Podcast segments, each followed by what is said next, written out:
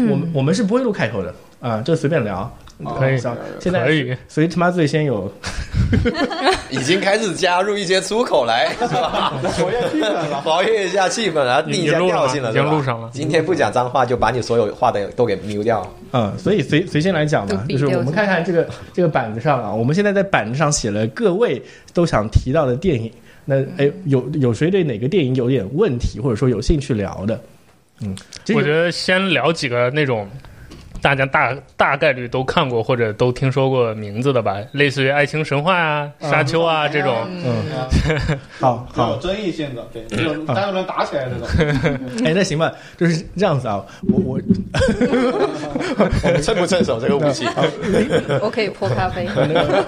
Vincent 刚才在我们那个桌子上拿了一个气泡水，准备拿起来，我不知道你要砸谁啊啊！那我我问一下，在座各位，首先看过《爱情神话》的举个手。 我今天下午刚 看，今天下午刚哦我看也了，看了。哎，嗯好好，我们看其他五位都看过，就 Nick 没有看过。对，嗯那首先我们请我们的书生啊，你给你给，哎， 不是，我们书生是写影评的嘛啊，由你哎，我们我们要不要先自我介绍一下？呃，好，做一做做介绍。这么这么随意吗？对就 就是这么这样随意就开始就了。先对对对先 Q 人， 先开啊嗯，始好 Q 我好，那欢迎大家，不是，我不想开头，你知道我不想录开头。 好，你就是这样子，轮到你说话的时候，你做一个自我介绍的事情啊。大家好，我是书生啊，那我是干嘛的？ OK，OK，OK 行行，那个呃，因为我们所有人都看过《爱情神话》了，就只有那个呃 Nick 没有看过，我们可以分别给他介绍一下我们眼中的《爱情神话》，误导一下他也是可以的。就是呃，你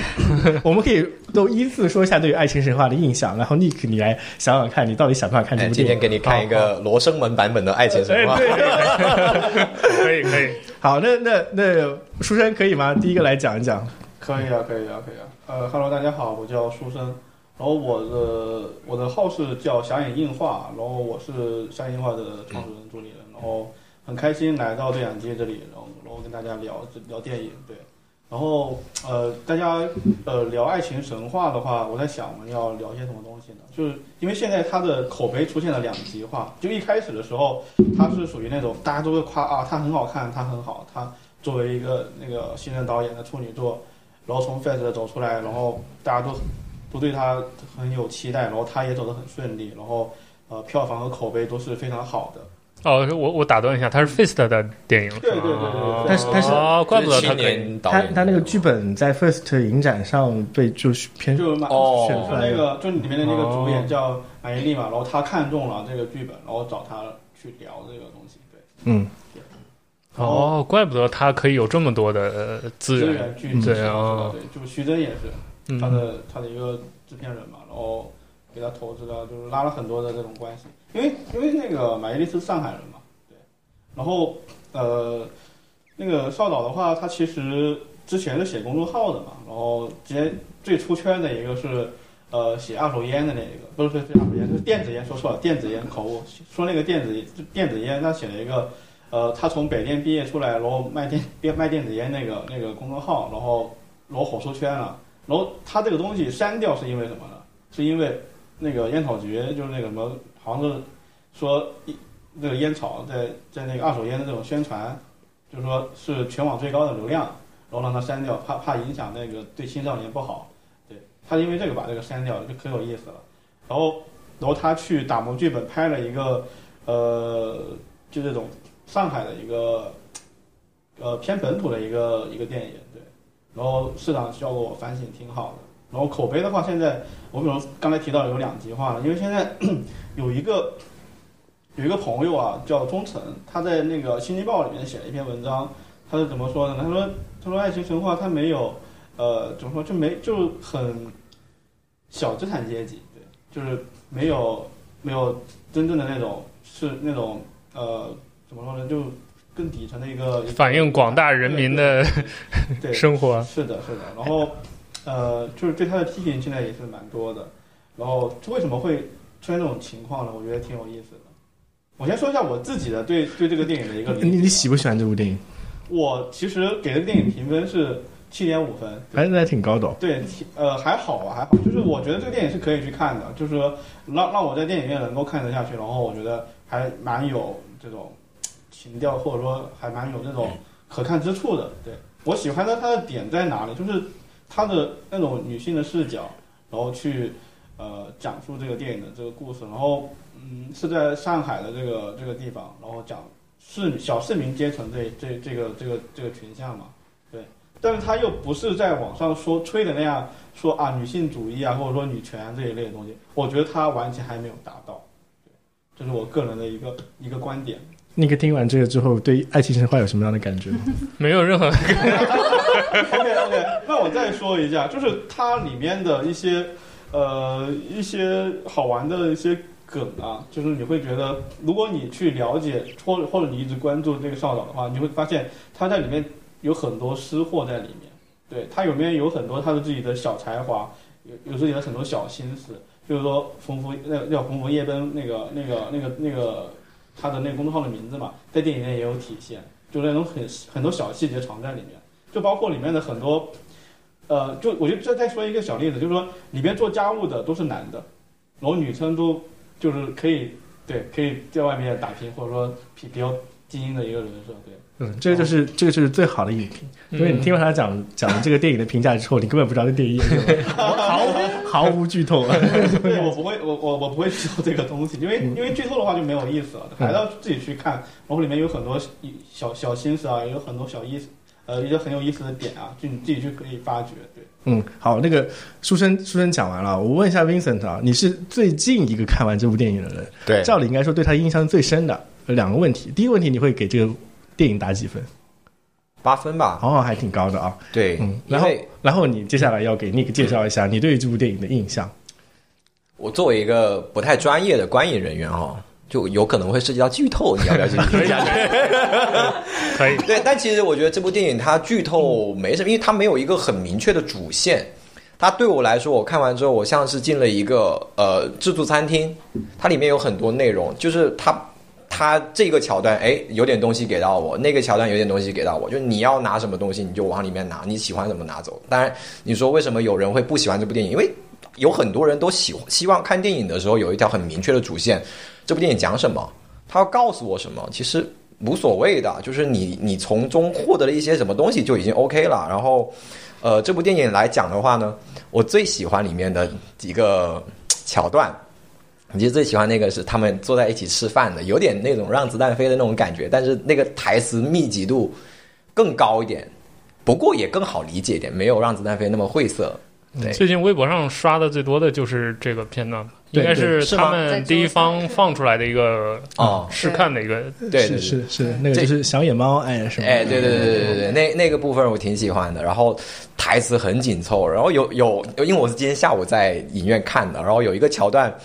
就这个话平时每别人说出来，你不会觉得特别特别的好笑，但是在那个上海的语境里面，加上那些台。呃，演员的台词，他那个节奏感把握了，之后就我就笑脱了，然后我转头一看， 整个影院就我一个人在笑， 哎，哪句话哪句话？我想知道你的笑点。是哪个梗是吗？对啊，他那个有个修鞋匠嘛，然哦后他那个主角不是拿了一双两万多块的鞋，然后拿过去修，嗯，然后说那个是什么什么 Jimmy Shoe，对对对，Jimmy Jimmy Choo Shoe 的那个鞋子说两万多块，然后呃怎么说来着？他说每一个女人，every woman should have a a pair of Jimmy Shoe，对，然后，然后他，然后，然后他那个主角就问他，那男人呢？嗯我们男男人才没那么好骗了， 很很顺畅的就接上这句话，你知道吗？当时我就笑炸了，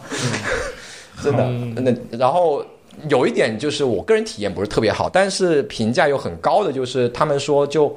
里面的人都讲上海话，哦，这对我来说我在看一部外语片，呃， 对我一看外语片的话，而且这个外语不是英语，我得看字幕。嗯就得看字幕的话，我就看不到演员的表演了，很多地方就错过了。啊，对对，这是蛮可惜的。是好，那接下来是两位女观众啊、这是一部女呃，很多人讲是女性电影的一部电影。那我们先请馒头， Hello，大家好，我是馒头。嗯、其实这部电影我是在昨天晚上看的好，，也是就近补课了。对，而且是而且是在我上一部先看完的那个《雄狮少年》哦然后我下一部就连着看了这个《爱情神话》你这补课补的有点厉害。 对，所以所以其实呃，这个转折就是让我觉得它没有，它太平了。就是没有哦让我感受到，就是比如说我看上一部《雄狮少年》的时候，我觉得它就它是有起伏的，它有情绪的起伏嗯，对，而且它也有它也有泪点，但是我就是我再换回就是去看《爱情神话》的时候，就觉得好平啊！我甚至看到中间的时候，我有一刻是想睡着了。站起来然后离开的。哇哦，对，就是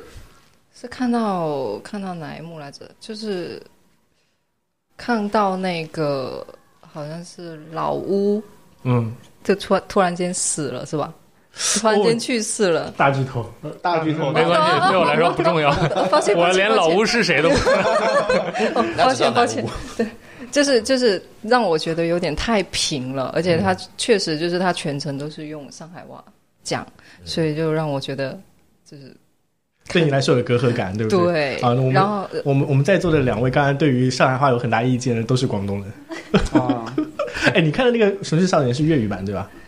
对。哦哎，你看这个差距就出来 了。而且而且它有燃点嘛，嗯呃对所以它有起伏，所以我其实是比较喜欢看这种比较有起伏的。 哦的，OK，片那子来打个分哦，《雄狮少年》给几分？ 《雄狮少年》其实我觉得我能打挺高，能打九分吧，哦，OK，然后啊那个《爱情神话》呢？打起可来了以是吧，打个六分吧，哇！六可以可以，可以而准备拿瓶子打架了 哈。 没有可能是因为确实有可能是因为我前面那一部看的就是《雄狮少年》，所以就上菜顺序错了对，然后接着去看《爱情神话》的话，应该确反实过来是有点对，有点太平了嗯啊。然后我不知道他到底是想给我阐述一个什么样的故事，他就是一个很日常的嗯，就上海对，就上海人怎么就是过的一些生活什么，就日常片段。对，然后我觉得有点太太平了。馒头商人场的眼泪还没擦干，然后对对对对对对对 然。后下一场就一开始看到这种画面，嗯， 《雄狮少年》真的看 看到一半的时候是真的哦想哭的，对，像我我已经哭了，我不是想哭，你们一讲我就会想象，一想象我就起鸡皮疙瘩，你知道嗯吗？就像这种燃点片，你没看吗？没看，太可惜你没看了，没看。好，北北也没看《雄狮少年 我也没看》啊，然后那《爱情神话》看了感觉怎么样？先打先打个分哦，啊。那个《爱情神话》的话，其实在我这儿我可以打八点五分。然后我给嗯你介绍一下，在我这儿我看到的《爱情神话》就是一个中年人。中年人的爱情故事，为什么这么说呢？因为我们其实看更多的是青春片，嗯，哎，偶像片，或者说那种校园到那种呃初入职场的那种爱情，呃，所以一开始看这个中年人的爱情故事，我是好奇的，因为我还没有到达那个阶段。他们的演绎给我展现出来，就其实我觉得他们演技都很好，对带入的情境都特别棒。嗯对特别是马伊琍，她很适合，她就是上海小女人，她很适合演这个角色，对对就这对这一类的，包括她以前的那个电视剧，对吧？这个就先不讲。然后呢，我为什么会给她打到八点五分呢？第一是我觉得她演的生活片段这些小细节，就是非常的细腻，但是细腻到会让你感觉到，哎，上海人讲上海话的上海故事这么有味道。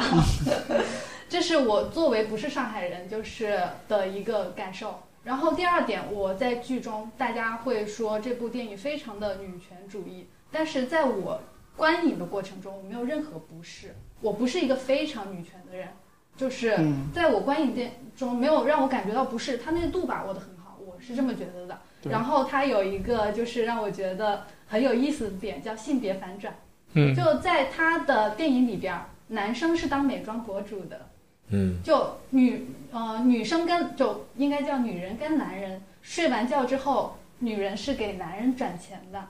嗯对，然后女人是在 KTV 可以叫那个叫什么男模小的哥哎，牛郎对对对，叫牛郎的，嗯牛牛郎哎，就专业这些点，它很巧妙的，就是不会很直白的去给你展现，它是展现的很巧妙。嗯啊、比如说我跟你一夜情之后，哎，我我给你买画，哎嗯，我给你买画，转转你钱是那个画的很多倍，哎，大家都懂了，懂懂懂懂，对吧？就这些小点不会让我觉得不适，反而让我觉得很自然的去把这些东西演绎出来了。就是同时，它还就是展现就是中年人他们对爱情的一种隐忍跟克制，就是不会像小年轻那样轰轰烈烈，很有起伏节奏感。他们比较平淡，但是爱且克制，对。然后这就是我对爱情神话的一个观感。啊，那个听完我们上以上四位的描述之后，对这部电影有期待吗？有是肯定有啦，一部从六分到八分的电影，谁不想看 啊？那个 Nick 觉得自己是中年人吗？呃，不觉得，我我一直觉得我我我实际年龄跟我的嗯，就我心理年龄跟生理年龄极度不符，这事儿甚至困扰到我，就是我过于幼稚， 你心理过于幼稚还是生理过于就幼是稚？心理过于幼稚，心理过于幼稚嗯，嗯还有生理过于幼 稚，是吧要打破砂锅问到底。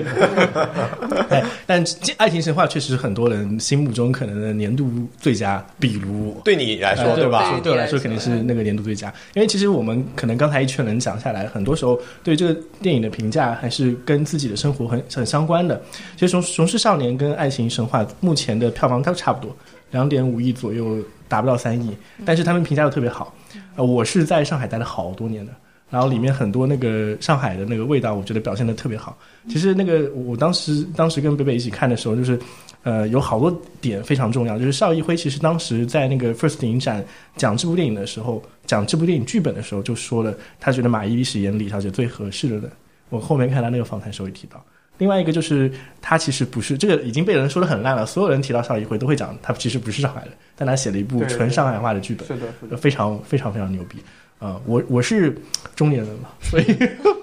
所以看中年人的爱情电影就特别有共鸣的感觉，哎，扎到你了你。居然把自己列进中年人了吗？哎，我你他们他们现在所有所有那个参加这个录制节目的人看到一张十八岁的脸了，我跟你们讲，我是中 年人。哎哎，我我很好奇一点啊，就是他既然不是上海人，嗯，他又用上海话创作了一个剧本，他怎么做到的？我很好奇这个技术上的实现。他是大学毕业之后去了上海，然后他是一个九零后，大概在上海待了六七年时间。哦，然后他所以平他也不是凭空就写了对一个他上海，他平时生活的地区 就是就是那个电影发生的，呃，像武康路那边的一些上海的老市区，那那些地方的任何，就大多数人跟其实跟广州的情况很像的嘛。嗯你嗯街边路到遇到的那个超市的老板，跟你讲的都是粤语，对不对？对那上海就是这样子，那都跟你讲的沪语。我在上海待了一两年时间，我就。我不讲，我自己不讲，因为嗯我我也没有主那个刻意去学，但是嗯你待个一两年，全部能听得懂啊。听得懂你要能写，也是能写得出来，还蛮有意思的这个点。因为因为哦他那个，我补充一下，就是他那个电影里面，他很多演员啊，就就那些群众演员啊，都是他朋友，你知道吧？就比如说那个嗯咖啡店旁边走过的那些群众演员，或者说，就是说那个就是那种临时那种叫什么杂货店呀，都是他的朋友，你知道吧？ 就是群演，就是嗯就是他的朋友，都是上海上海的一些朋友来帮他演戏，对，就嗯基本上就是他熟悉的那些地方，嗯然后才做到这样子。好好，那非常感谢大家收听我们今天的爱情神话专场， 就这么结束聊完了吗？聊完聊完了。哎聊完了。这么这么突 然，二零，的话，对，我还有一当晚个点想聊，就是呃，为别什么别别，打住！二零二一院线回顾现在开始。哦我 我刚刚应该多说点了，是吧 我我看了一下时间，我们聊爱情神话聊了整整二十分钟。哦没有，有五分钟是在调麦了。呃可以可以，那好行啊，就是《爱情神话》，我们我们就就此打住啊。嗯那 Nick 作为一个没有没有看的那个朋友啊，嗯可能还是有一些期待，对不对？嗯，对对对，肯定是要看的。嗯就是现在既既然局面已经是这么个局面 了，对，好，那我们接下来聊下一部电影啊，真的那个呃，Vincent 想聊《爱情神话》，最留在最后再说两句。可以，可以，可以，可以。嗯好但我们到时候可能就忘记了。呃嗯我我我们下一部电影要不聊一聊《雄狮少年》吧？好，嗯啊，好，再次离席了，呃， 哎，再次举下手啊！现在有哪几个看过《雄狮少年》的？嗯哦，就三位啊，一半一半。一一半一一半半一啊哦，半，那还好怎。么打动我？快点，让我们三个聊呗。单单个聊。我觉得对于中国国产的，就是动动画动画来说，嗯真的是我觉得做的真的支持一下。很好。对，嗯哎，不过《雄狮少年》，我想说一点啊，就是我是看了他的预告片，嗯就能猜到他整个剧本会是什么怎么结样构，嗯对嗯不，你猜不到。啊，really，嗯还是要去看的。对我书生这点，我觉得 你也可以认可啊吧，就是是我吧？了，OK。哎但是 OK 其实他有很多你猜不到的地方，是的，是的，它其实是一个反套路的一个设计。对，嗯好好，他有百分之九十的地方你猜得到，但是那百分之十你猜不到的地方太牛逼了。好好好，不是，等一下你们聊到有剧透预警的地方，我就去外面待呃。，我们就 尽尽量不剧透吧。但大大多数情况下，它是一个很多人描述这个电影就很周星驰式的电影，就是小人物的哦，逆呃那个袭。嗯逆嗯袭。但他最后那个逆袭真的是太帅了，就是他嗯他有有两个片段嗯是真的是我觉得，如果我选今年最佳。那个单 Moment 单段演出的话，嗯嗯绝对呃，我觉得今年我的观影的最佳 moment 就是《雄狮少年》的结尾，摔得一塌糊涂。嗯，嗯我我其实个人也很喜欢它的那个结尾的，因为他这种他这种结尾的话，其实是一个一个反反叙事，一个反反向的一个一个设反套反反向套路的一个一个设计嘛。就是《熊少年》，就是他其实，呃，他的一个一个成长的一个一个小人物的逆袭的一个一个模板，一个其实啊、在我们看来是一个很俗套的故事，但是他结尾是什么？是他没有成功，哦我有文面讲了啊，哎没有没有关系，嗯就是他没有成功，他还是要去，他还是要去那个，就是说他没有说靠这个改变自己的命运，他还是要去面对生活的苦难。嗯就是还是我觉要得他大这个拼结尾。是非常好的。嗯他最后那个，最后那个，就是他还是没有迈过那个坎，没有跳上去嘛，没有迈过那个坎嘛。他没有跳上去，他只是那个上去了，所以他没有拿到，走了走了，如此的细节，没有拿到，没有拿到万元。呃已经涉及到一点点小剧透了，是吧？可能你们听不懂，我在已经讲已经我已经说听完懂了，啊已经说已完经了听懂了，但你不知道我在讲什么啊？我已经大大家概知道知道对，A ending 对 ending，哎，这个时候我必须要叫哎停，紧急叫停一下，红灯 呃，不能讲，不能讲 OK OK OK，这个这个结局的话，就是其实反套路的，就你绝对想不到他啊，为什么还要去，还要去去去去另一个城市打过他的拼生活，嗯对。嗯但但是他后面那个彩蛋又给给人很多希望嘛，就是他的他居住的环境已经改变了，哎，我我想问一下啊，就是那个馒头是广东人对吧？你是讲粤语的、嗯对不对？啊因为因为我我我是打算看第二次，专门看粤语版本的。嗯，粤语版本看的爽不爽？哦，所以你们没有看的不是粤语版我本，看我因为那个粤语版本是在一月一号之后才对上的对，对，啊一月一号之前是国语版。对是的，哦，这样的，啊，没事没事没事，没有不用管。对我觉得粤语版本更好看呢，欸很好看，很有味道。哦，对，嗯而且是他后面去到，就是就是他刚才那个出生嗯书讲生讲的，就是去打拼的那一段，嗯，呃，确实是让， 就是让我一下子那个心情就沉下来了，就是你会发现，就是他跟现实生活中真的有很多很相似的地方，就是。就是说，一个人抱 抱着你说多大的一个梦想，然后到最后就是遇到了一些事情，还是要去大城市很苦的打拼啊，这这种细节，我觉得真的就是挺让人难受的。说实话，我就是在那一那一瞬间看到他还要为了生活而奔波的时候，嗯，很真实，很真实，就很多现实生活中很多人都是这样，对。对，有很多的无奈在里嗯就面。是这个这个电影的好就好在哪里？就是它这个电影就摆脱了那种神话故事呀，就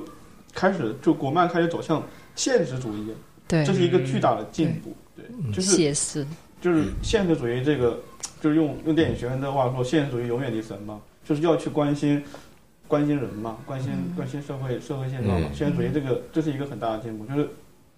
它好就好在就是说它迈出了这一步。之前你看啊、姜子牙呀、哪吒呀，就包括后面的杨戬呀，就封神这这这一系列，或者说或者说悟空啊这种，基本上都是还是偏向于传统的一些神话故事，对，因为这种就很容易套路化，因为大家都都知道这个，大家都知道啊，就我们从小就听说过啊，什么杨戬或者说哪吒或者说孙悟空他们的故事嘛。但是《熊出没少年》这个其实完全是一个，呃，广东跟本土化的一个一个一个一个象征嘛，就是它舞狮这个传统的一个一个一个文化，然后做成一种偏现实主义的一个电影，对。然后我觉得是一个很进步。哎，我我想问一下你们两个广东人，你小时候有没有看过武士？肯定看过肯呀、定看过啊，我现场的啊，对啊现场的啊，而且而且，因为潮汕地区是经常会就是对有很多的这种舞哇狮的所，就所谓的过年，就过年也会舞。对，我一般是在白市里面看到的，我啊，没哎有，这个这个这个很想听一就下开，店开就店也会，对，就白白事就是怎么说，就是什么欢庆送人走还之类的，他们就会舞个狮啊，搞个杂技什么。哎，那白氏舞的狮子就是白狮子吗？不是，就是普通的狮 子。 这好问题。它其实它红白喜事都会都会有，对，舞龙舞狮嘛。就这个电影我最关注的其实就是因为就是它语言，嗯就是之前有普通话版本，然后现在改成了粤粤语。语啊，因为我有很多朋友跟我吐槽过，就是普通话的台词写的很不好，哦所以我很关注粤语版有没有改良或者有本土化的粤语操很作。好看，啊，真的粤语很好看。他他国语版有个问题，就是说他有有几句台词写的非常书面化，然后就是特别中二，因为书面化的语言转化到喊台词喊出来的时候很中二的。嗯，哎，我其实想问问一下馒头的，如果你用粤语来形容一下这个电影非常顶，你们一般怎么讲？好勁咯！好劲 咯！居然跟我想象的一模 一样。那呃我们还有三位没有看，三三位没有看过，对不对？嗯真的非常推荐这这部，其实某种意义上可能是今年贡献了非常多的。我我觉得它有两个最佳，对我来说，一个是可能最佳的最佳的那个 moment，、嗯最佳时刻，另外一个是它的那个。嗯已，经剧透的差不多的 moment， 另外一个是它的音乐选择非常的棒，嗯呃音乐音乐真的很做的很好。對好，那我们呃《雄狮少年》就不过多讲了，因为讲的越多，我担心透的越多啊，对 伤害到的伤伤及无辜太厉害了。已经被伤到 了。哎，对，好，哎，我们其实前面两个其实都讲了，呃，我我觉得还挺奇怪的。其实去年二一年整个国产电影可能最好的电影，反而是在十二月份陆续出现的。嗯，我当时就有一个情况，就是我先把《雄狮少年》评成了我今年最佳，然后出现了《爱情神话》，我操，《爱情神话》是最佳，这样的感觉。那你们在今年有没有在一些院线里面看过一些国外电影？然后对哪些国外电影比较有印象？我们现在终于可以请尼克来讲一讲了。啊，让我吗？那唯一应该我在院线看过的国外电影就是 Dune 吧，就是沙丘嘛。哦，嗯嗯，嗯，感觉怎么样？就是我如果是啊，对，少儿派前两天有一个年度观影，我给他评评的就是最佳改编奖。哦，啊、对我我因为《沙丘》的原著故事我是了解的嘛，然后呃我觉得基本上影迷群体就两种嘛，一种是读过《沙丘》，一种是没读过。嗯读过的大家关注的唯一点就是你电影版改的怎么样，因为《沙丘》是一个巨庞大，就是它小说中间跨度几万年的一个故事，然后写了四大本儿，所以。就听上去，就之前的《沙丘》这个项目之所以没有改成功，就是它你要想成功就很花钱，你要没钱你就拍一个很奇怪的那种嗯呃，三流什么 B 级片那种东西。哎，我们在座有没看过《沙丘》的吗？举个手。哦，就你一个没看过，就我哦，现现在在只有 Vincent 的一个人没有看过《沙丘》了对。好，那个《沙丘》我们现在已经有一个最佳了，嗯最佳改编奖，嗯对不对？是今年的最佳改编奖，还是说你的历历史最佳改编奖？那今年吧，今年对嗯，嗯嗯好，今年今年 Nick 就看了一部最佳 改编，呃对，也就这一部改编对，嗯，好，哎，那我还是挺想问一下，就是可能女生看《沙丘》是什么样的感觉的？我《沙丘》我看了两次了，嗯嗯，我我我有同事说在电影院看到睡着了，哦嗯，啊，我可以理很解，多我可以网友 都理这么解讲，然后嗯然后我自己看的时候确实是有，就是看到后面有一点是想睡着，但嗯是就是可能我的艺术造诣还不够吧， 还不够高还是怎么样？就我我其实我没因为我没看过《沙丘》，嗯，所以我在看这部电影的时候，其实我也就是我不太清楚他是要给我讲一个什么样的故事，而且它分成了上，嗯对吧？没有没有，记得他的电影好像是分成了，它只是上下只是还是若干部若干部三部曲或者四部曲中的第一部，它没有就分类上似下于。魔戒的第一部，对，没有啊我这第一部，所以我就觉得好漫长啊！我觉得比《魔戒》还让我更看不懂，就《魔戒》我是能接受的嗯。啊，哎只这个是可以蛮好做对比的。可能过去的最最佳改编可能就是《魔戒》，现在《沙丘》出来之后，可能它会短期内会有一些人觉得它改编的非常好。哎、我刚想回过头来问一下，Nick 给《沙丘》打几分？七点五分吧。七点五分。嗯然后那个馒头呢？四分呢？他说睡着了吗？也是六分吧。啊，也是六分。对好好啊。那书生啊，八沙丘分八分哇！来哇哦来讲讲看你的感觉。八分呃，哎，首先问一下有没有看过《沙丘》原著？我我没有看过沙丘原著，嗯但是但是我有有就是我我看沙丘之前会去怎么说会去瞥一眼啊，它大概是什么样的一个故事，但是我完全没有去看原著，然后也完全没有去说系统的去了解沙丘的故事。我我看那个维伦纽瓦的他的那个他的片子的时候，我就觉得他最吸引我的点是他对这个画面的一个把控，我觉得还有那个摄影啊，哇，真的太牛逼了！就是这种东西，就是你你可以说它叙事呃很水啊，就很很很熟啊，就是因为在我眼里面，就是说我看完就是那种意犹未尽的感觉。我跟包括我跟我朋友去看，然后他说：“哎，结束了吗？这后面的故事什么样的？”我们都很好奇哦，就是就类似于《魔戒》看完第一部的感觉一样，就是就我因为我知道他会拍六到七部嘛，就是说《沙丘》这个系列，然后我觉得这一个版本的相比之前那那一个版本，呃，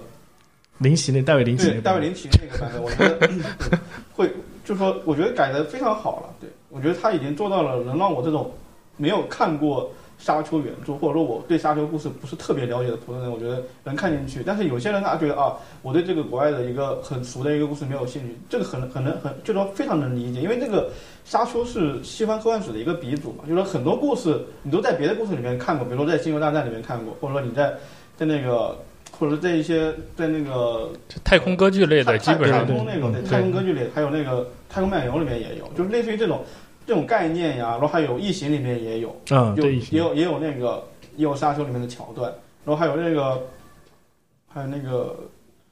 阿拉伯的劳伦斯那里面，嗯就是就是这样的一个故事，就是它会被很多电影，它作为一个母体被很多电影来抄或者说来借鉴，对，都从这里面出来的。但我你去看沙丘的时候，咦，怎么我看过来？就是说类似于我我已经看过这个故事了，你知道吧？但是它原著在这里，因为没有人把，因为因为好几个导演，就大导啊、大本林奇啊，把这个片子搞砸了。然嗯，后没有让这个故事说一开始就让很多人都知道。对，就沙丘它其实是一个非常大的一个体量的一个一个故事。对，嗯然后它沙丘第一部是一个序序章，然后我给八分就是因为我我我我很喜欢它里面那种电影感，就是很高级。就你去看这个电影，如果你是呃怎么说呢，就是呃用专业人的眼光去看的话，就是它的那种摄影啊、美术啊，然后还有那种道具啊，或者说那些呃演员表演我就不不聊了，我就觉得，就就他们都是很很到位的，就是你会挑不出什么太大的毛病。你唯一能能吐槽就是说啊，这剧情怎么这么俗这么弱？就是我觉得啊，但是你要你要这样想，这只是第一部一个一个开头，然后后面还有好多部，就会你会发发现它这个体量是不够的，因为它这个故事本身的体量就太大了，原著的体量就太大了。嗯，然后它其实电影这个时长是没有办办法支撑它这个大大的体量的。就沙丘如果拍成电视剧的话，我觉得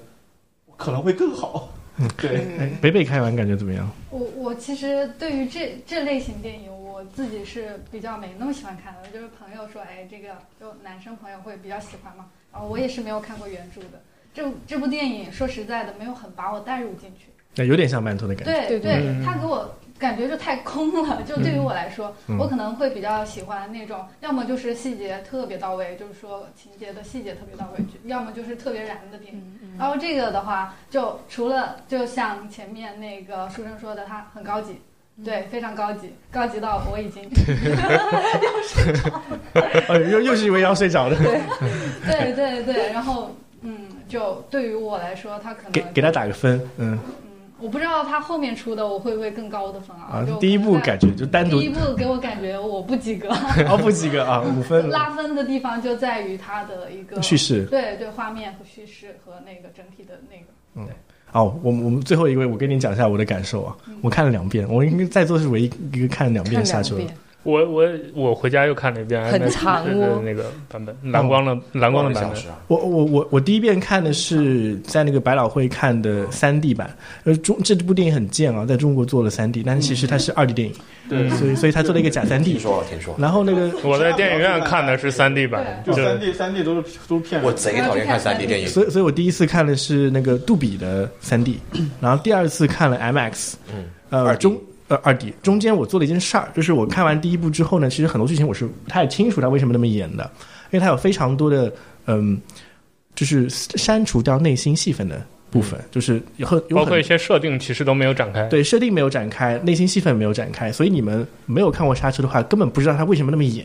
你你们刚才提到一点，说他细节做的不好，其实他细节做的非常非常牛。对，嗯对对，只不过你们不没有看过对没点有不到带入点进不到去那真的个没有对带这个入东进西去。然后呢，他我我我做我做了一件事儿，就是我第一天看完之后，第二天我大概听了五到六个小时关于沙丘的介绍，就是来来回回把他所有的故事都捋了一遍。就是当时就 B 站的 UP 主出了大规模的关于沙丘的解读，我就把能市面上能找到全部听了一遍。听完之后，我说哇，真牛逼！然后我我就去看 IMAX 版本。呃，第二次看 IMAX 版本的时候，因为我的剧情已经非常熟了，所以我当时刚好有眼睛空出来可以看画面。我跟书生的感觉是一样的，他的摄影非常非常棒。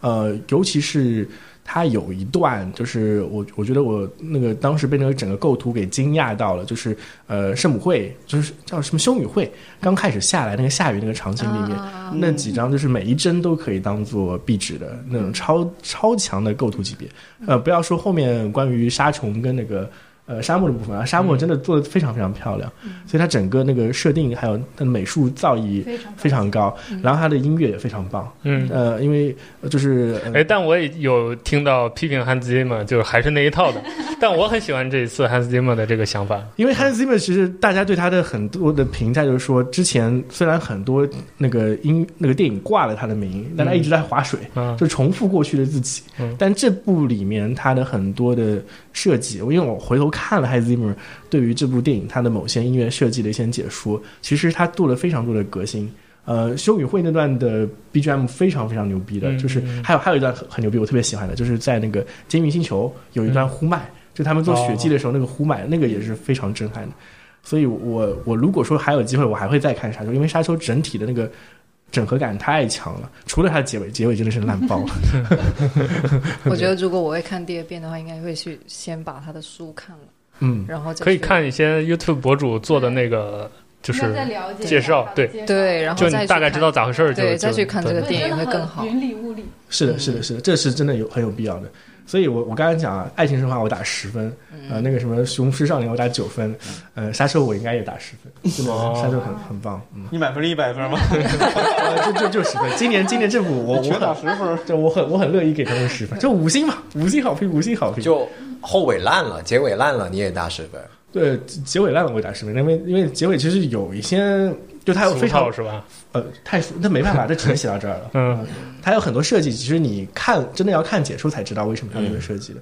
OK，好，我们其实今年讲刚才讲的，其实今年的院线大热了，都已经算。嗯哎，那接下来有可能想问一下大家有没有什么薪水的一些可能没什么看过的？呃，Nick 其实写写了一下啊，今年最想聊的电影是《南屋嗯，对对。但是你这字写错了， 然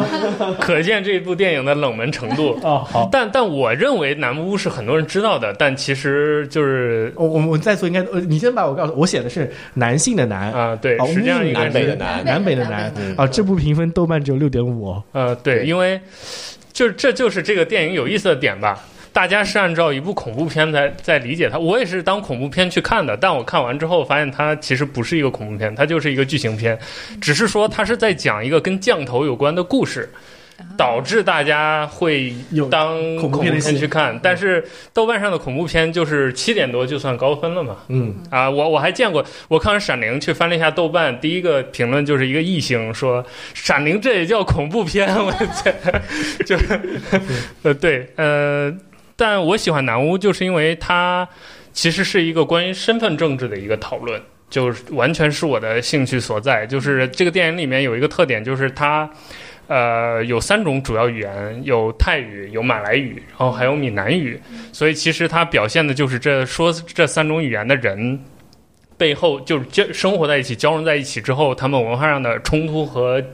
交织。然后这个故事的主角是一个女性，这个故事很简单，就是呃，一个女性她的丈夫被人下了降头，她要想办法解这个降头哦，然后由此发生了一系列的故事，她去到处求医问药什么的。降头是蛊的意思吗？就是下呃，有点类似，就是东南亚的一种诅咒你的方式哦哦，就比如嗯我先先问一下啊，在座各位应该只有 Nick 看过南屋，对不对？嗯，对对，对，我们现在就是一个考 Nick 一个题目，就是 Nick 要讲南屋。嗯你你你这样看，我们看这看这我这们这想不想想不想看这部电其实影？他 OK 刚才说下蛊这个，我就想看了。哦，我真的也是有点想。啊，啊，对，因为我本身是对神秘学很喜欢的嘛，比如我自己也在写克苏鲁的故事，就哦，呃，对，所以我当初就是奔这个去的嗯。但看完之后发现它超越了我的期待，就它不是一个纯粹恐怖片。比如说，去年还有一部跟这个电影齐名的恐怖片，是一部真恐怖片，叫《灵媒》。哦，因为我看啊嗯，了，灵对媒我，但《灵媒》我对它评价就很低这，个就期是待真的就是不服期待啊，对对对对，就很多手法很拙劣，对对对，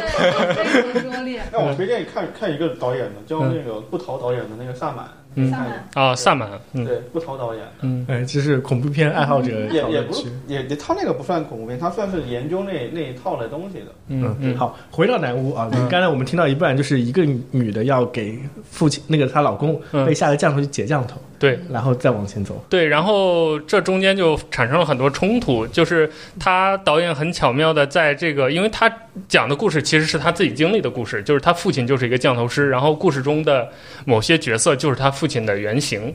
所以他就安排这个故事当中，这个女性在经历中的一些角色，就分别代表了说不同语言，其实就是不同背景文化的一些人。然后他又对景对应了当时那个历史背景，就是因为故事发生在马来西亚，嗯马来西亚人对华人的一些看法，对外来人的一些看法。他把这些角色以这样的身份就是相互嵌套，然后融在一起。他升级打怪的这个过程当中，嗯他其实就以自己的这样一个身份来经历了不同人对他视角的一个审判，这种感觉哇，这好酷！哦我对因为我可能是在座各位唯一在马来西亚待的时间最久的。哦，对我我我们家我就是我以前在马来西亚住的地方楼下。还有一个那个风水场，就是呃有一个店铺专门是给大家算风水的，就是东南亚华人的迷信程度非常的高，嗯，嗯他们在家里那个神神神龛里面祭拜的一些东西，你可能在国内见不到。然后他们又同一时间又深受可能像泰国文化的像小嗯对鬼啊对对降头这种影响。呃，我我当时我我马来西亚真的很深很深，我我我忘记了我之前在那个节目里面我讲到了，就是嗯，我第一天去马来西亚跟我同事聊天，他们给我接风嘛，他们第一次就给我看，就我第一次跟他们见面哦，他们就跟我聊聊着聊着就讲到他们办公室出现了鬼 火，哦，啊然可后以哦，拿了一拿了一个那个手机视频给我看，哦，你看就是那个鬼火，然后我就看到一个视频里面黑白的，他们拍那个办公室里面有一个有个火的飘飘飘，啊，这么带劲吗？这是我在马来西亚第一天落飞机之后听到的故有事，没有想跑？我很很想把后面还有很多很多，就包括马来人本身，我不知道那个南雾里面有没有讲到马来人哦，嗯，那个马来人他们是信仰伊斯兰的，我之前一直以为像伊斯兰或者是基督教，可能对于神怪之类的或者幽灵之类哦的，不是他们那套的，不是吧那么那啊套的，只有后面我才知道，哎他们还大家在鬼怪面前是对对是对没有信仰的，就嗯就是马来人的伊斯兰文化里面还有还是有很多这种鬼怪的东西的，嗯比如说他们有一个叫扑冲的，就是马来人殡葬的时候啊，他不不是平，就是我们呃中国或者是东方式的殡葬，包括那个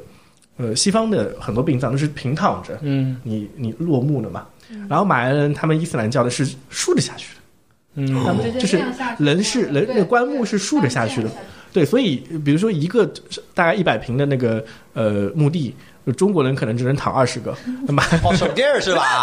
我还以为是什么仪式操作，原来是为了省地 儿。呃，对，就是就是这样子。他们殡葬习惯也不一样。然后我就听他们说，其实他们小时候会看到那种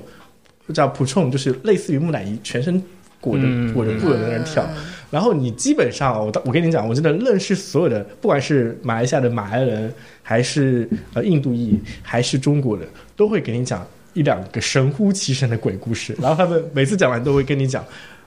这个非常保证地跟你讲，这是我亲身经历的， 这是我亲身经历的。我应该去一趟， 多采采风。对，真的那个地方就是我我我感觉东南亚这种这种地方，它这种神怪力乱神的东西真的非常多，而且他们真的信，越信越有，越信越有嗯，这种感觉。所以你一提南屋那个背景，我就觉得哇塞，真的这个可以看。但它高级的点是你刚才说到的，可能它可能增加一些身份政治的东西在。对，我可以举一个例子吧，就作为南屋的一个一个概括，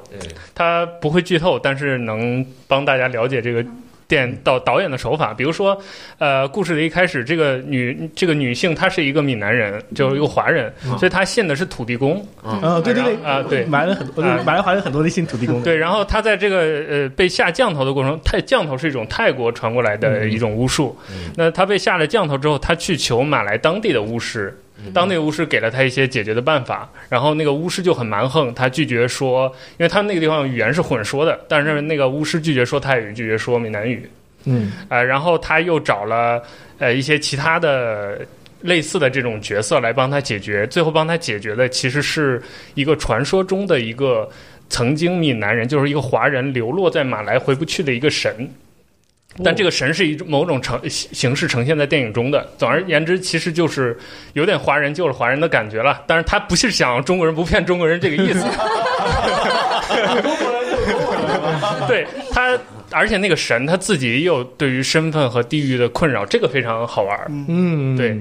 哦，这个说起来很很像那个那个尼克，呃，那个叫啥？ 我忘记了，突然之间忘记了，尼克盖盖盖什么？那个 完了，我卡壳了。就是尼尔盖曼的那部小说、嗯叫什么？呃，美国众神，嗯有那种感觉是不是？嗯，那可能各种神明都会有具象化的一些东西，然后他们有自己的困境。对对对，我我我第一次听到就是下下降头下降头是我以前很小的时候看那个香港电影，哦他们就有拍过，就是类似这种的，就是揪几个，就是女生揪几个男的头发啊这种，啊然后对就去找一个所谓的一个什么婆，然后就给给那个男的下降头，然后那个男的就会对他，爱上他。对，就会就会对他嗯就很很痴迷啊什么就的。是我是情从将嘛。对，然后还有就是我看那个三毛那个撒哈拉沙漠，嗯，它里面也讲了嗯那当地的一些很诡异的这种所谓的就是就是这种巫术，对，所以我对你刚才你一说那个下降头这东西，我就很感兴趣，我就还觉得挺有意思的。你可应该看过很想去金看枝了吧？是吗？金枝金枝是什么？啊，就是写一部专门就是讲巫术，全世界各地巫术的一本百科全书这样没子有没有，还挺挺好玩的。他们好会讲很多很多地方的巫术。可以可以，好，那我们这 Nick 讲完了啊，嗯现在想举举个手啊，看看想看《南巫》这部电影的有谁？我我还挺想看的。我哦我挺想看我也的，好挺想看然后我们现在的另外两位男生，书生跟 Vincent 已经被洗，我我对恐怖片其实不太感冒的，嗯嗯，Vincent 主要是因为害怕嘛。他是惊悚片还是恐怖片？它不是恐怖片， 他不是恐怖片。打着恐怖片的哦它只是讲，因为它的故事里面是从降头这个事儿开始的，哦所以它有很多这种这种外壳在上面。就如果大家一起看的话，我是会愿意看下去，但是我一个人我是不会去看的， 主要还是因为 怕。不是因为怕，是因为就是如果大家一起看看完能聊嘛。但是我自己一个人，我有很大一个片单，就很多没有完成的电影，我要先去看那一些，就它不会排在我最前面，毕竟它。我其实我看电影还挺遵守，就是豆瓣八分以上我先看，哦，对，八分以下先放着，就是这种准则来的。那呃它是院线吗不肯定不不是嗯是肯定不是。上院线拿也算很了小，众排不上片的。 ？OK，好，那接下来我们还有另外一部特别很特别的电影啊，应该也是在座其他人没有看过的《监听女孩》。哎，看过的举个我手。看过哎，哎，你们就就就就你你们两个广东人看过哎。哎，哎突然觉得怎么我们两个人好像看的差不多呢？看过跟没看过，哎 蛮像的我们两个人都占了。熊熊熊市少年你看了我没看？而而且还临时都是临时补个看《爱情神话》来录这个节目的。对，好，那那馒头来介介绍一下展这开个讲监讲听女孩这个，嗯，监听女孩，其实我我也是不要剧透太多，嗯对，因为我觉得这一部还其实还蛮值得大家去仔细的去看的。嗯、它其实就讲的就是一个聋哑家庭里有有一个监听妹妹，呃，健故事嗯听，我我说一下这个“健听”这两个字啊，因为我一开始还写错了嘛。嗯，健是健康的健，对，听是听觉的听。对他讲的就是聋哑人家庭里面有、嗯就是有健康的小孩嘛，听力健康的小孩子，就是这样一个，其实讲的就是这样一个故事。但其实从这一句话里面可以去解读很多很多的含嗯义，就是你想，爸爸妈妈、哥哥都是聋哑人，嗯只有妹妹一个是听力是正是正常的。哦，那在这种情况下，就是啊，只对，哎但只只有一个 brief 就能展开很多 了。对啊，就是就是就是大家都能感知到的，就是这个家庭是会非常非常依赖这个妹妹的，嗯就是不，而且她他们一家是靠捕鱼为生嘛，所以就是在那个床上的话，就是那个哦女性味儿，不是不是，在床上的话，就是他们，因为他们有一些就海上，就海上的那种叫做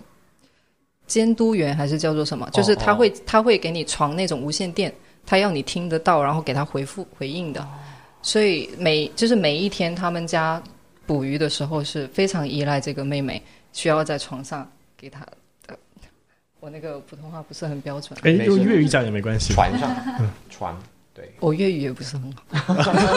这就超很这就超善很人可以用这就很聊不尴下尬去了。这这就很尴尬了。嗯 OK 所以，所以，所以他就非非常依赖这个妹妹，每天不管是捕鱼啊，然后嗯还有包括就是跟一些鱼商交交流啊，嗯还有包括就是他们被政府压榨之后要去跟政府谈判啊，都是非常。还有还有，包括就是那个里面有一幕特别搞笑，就是他爸爸妈妈，呃，就是嗯关系很好，不是性生活吧？，感情很好 对，就是就是，然后去看医生，有问题去看医生，然后也要这个监听女孩是哦对对嗯去给他哇翻译，所以你们会想到就是他其实是一个挺无奈的角色，而且他其实非常喜欢唱歌，哦，很爱唱歌，所以就是最无奈的地方就在于这部片里面就是家庭跟自我，你要怎么做选择？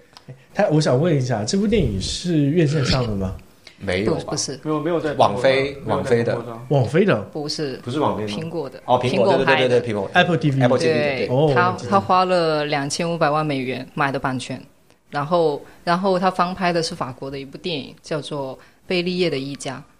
哎，贝这利叶一家，这个对电影好像听说过，对对对对对，就就是是讲讲的是巨大损失啊！哎，这个这个电影是哪哪国拍的？我现在我我法我国嘛，我然后我的然后监听苹女果还是哪里人？那个美国的，哦，我还以为我一直是带入中国的环境 在想这个故事。没有没有翻拍的不是法国的一个电影，哦对所以所以我觉得我为什么就是很推荐这个电影，就是我觉得就是我今年看所有的电影来，它是让我哭的次数最惨的嘛，哦对，哭哭的次数最多，因为因为我自己其实生活中也就是一直都在经历这样的阶段啊，因为因为我是单身家庭，哦，对，所以就是呃，我有一个弟弟，有一个妹妹，还有个妈妈，所以其实就是我我是老大， 从某种程度上，你其实就是你们家的这个监监听听对我就是那个女孩，哦所以我非常能够带入她，她在那个剧里面。就是有一天，她跟她男朋友，就是在那个剧里面，在在那那电影里面，有一天她们这个女孩跟她男朋友出去玩了一天，然后在那个她爸爸跟她哥哥出去捕鱼的时候，因为没有及时的去回应那个无线电，所以呢就被吊销了那个所那个那个 license 捕嘛，鱼对执政，嗯对捕鱼，证，所以呢，回这个女孩回去之后呢，全家人都在责怪她，哦，然后那个女孩非常崩溃，就是她也有想她自己想做的一些事情，然后她就，然后哥哥哥哥我觉得是挺好的，就是哥哥是就是想他远走高飞，对，就想就想说，哎，这这个责任其实本来他应该要去负责任的，嗯，对，所以哥哥其实我觉得还是挺，就是在这里面还是一个挺挺挺好的一个角色，所以我就带入了这个角色，哇，我真的觉得这个，我能感受到这个女孩有很多的无奈跟无力，嗯，就是就是包括她妈妈这里面有一句非常经典的台词，挺挺让人落泪的，就是她妈妈其实在她生下来的那一刻，其实是希望她是一个聋哑人的。哦，啊，哎呦我天哪！哎，然后这这这电影打几分？我忘记掉问了。十分， 对，我觉得对是你很对你个嗯人来说，他可能对对对对对，因为真的就是呃，很贴近我的生活，嗯，所以我真的能够感受。就虽然就是我们所谓这种电影，它其实就是都是美化嘛，就是到最后都肯定是一个，你都知道它肯定是一个 happy ending 的，但是就是回归到生活中来，你真的就是发现，啊电影始终是电影。哇哦，对，所以我们必须远道而来来讲一讲这个电影。对，这很值得大家去看，特别是后面就是有一幕是他，呃，女儿在台上就是表演不要剧透了，他们到那个点哦对对他们就知道，就神来之笔的一幕，对对对对对对，当时我真的也是差点就哭了，虽然我没有他代入感那么强，嗯对，哦，Vincent 打几分？我会打八点五分，哦，那也很搞了。对，因为我其实我看一部电影，包括《爱情神话》呀，嗯呃，像这种电影，我会更加看就是电影里面人与人之间的关系，嗯，我就很吃这一套。其实你可能不太需要什么剧情，你就演一些很日常的。然后我觉得这个人物站得住，这个人物站得住，然后他们的人物关系我很喜欢，我就会特别爱看。哎，对，太棒了。啊我对，然后等一下你再讲，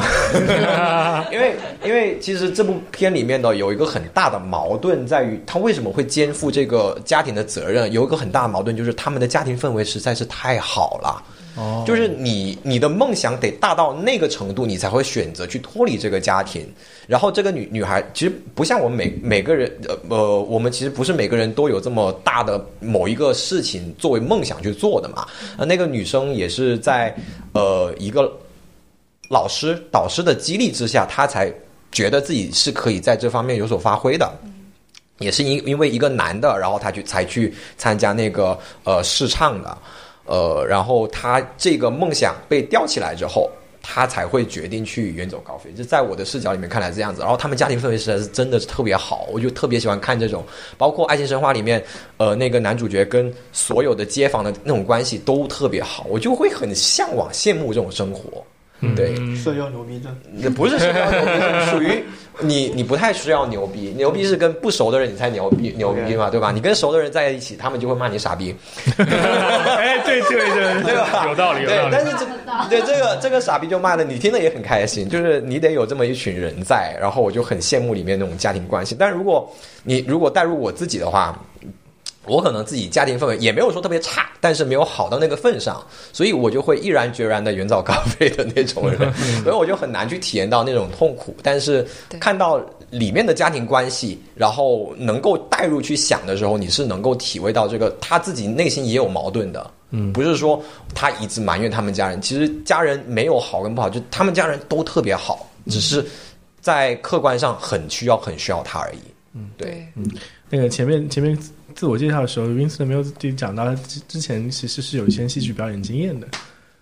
啊，那个很水的，那个很水的，嗯很水是的，的很水是的的，嗯，啊，对，所以他可能会在这方面会有一些更加重要的这种共情的感觉。嗯，是吧？是吧？是吧？对，因为我可能看剧的时候自己不能代入，那只能靠想象了。嗯好好啊，我我我我作为个人呢，我嗯听完之后还是蛮感兴趣的，不知道各位怎么看？看，这些女孩其实在我片单里面，就是我一直没有时间去看，因为因为她那个她和最后的决斗，我觉得都都非常值得看。哦，对，最后觉得也是最后决斗，然后还有跟那个法兰西法兰西那法个，兰西特派，对对嗯都是在我下好了 没看的贴 片。暴露了。那个这些女孩她是还是豆瓣的那个，就是说推荐的冷门佳片里面最高的那一位，嗯，嗯。排名第一的。好，行，我们其实其实刚才那个片单里面两部唯一的冷门啊，对我来说是冷门的、啊，嗯南屋》跟那个呃《鉴定女孩》，我们都已经聊过了。哎，那个这里有一部电影，我还是挺想问一下书生，因为你个人给的最佳是小伟，哦，对，哦，你们有有看过吗？没有听都没哎听过，，还是只有你，这是你的个人电哦对，影，啊哎算是很小众了是吗？没有，就是他这个电影已经上映过院线哦，对，只是票房没有特特别高。嗯我觉得他是一个给我的感觉就是，黄子导演就是很天才的一个导演，他是处女座，拍他们家庭的一个一个一个戏，就是他他故事其实其实挺简单，就是他他父亲得了癌，然后然后他要他他里面那个他要他那个男孩要他要出国，然后那个费用就是这个钱是给给父亲治病呢，还是还是还是那个他要出国，但他父亲知道自己的癌没没法治了，然后就想把这个钱拿给他孩子，就他他这个他他给我的感觉就是，就太成熟了，就拍拍出来就是那种技法呀，还有那个还有剧本呀，因为因为是他根据他自己家庭的那种为模型去改编的剧本，他自己自己自导自演，也不是他不不说错了，他没有演啊，他自己自导自编的一个一个片子。然后也是通过 Flash 的影展，然后然后出来的。然后我我给他年度最佳，就是因为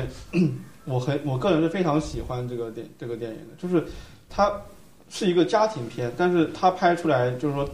对我个人或者说对我对我看过这么多那种中国中国那种家庭片的人来说，他这个家庭片其实我觉得拍的蛮好的，就是他没有说呃癌症他会很很悲哀或者说很很那个生离死别那种，就也不，他有这种东西在里面，但是他又很乐观，你知道吗？就是他那种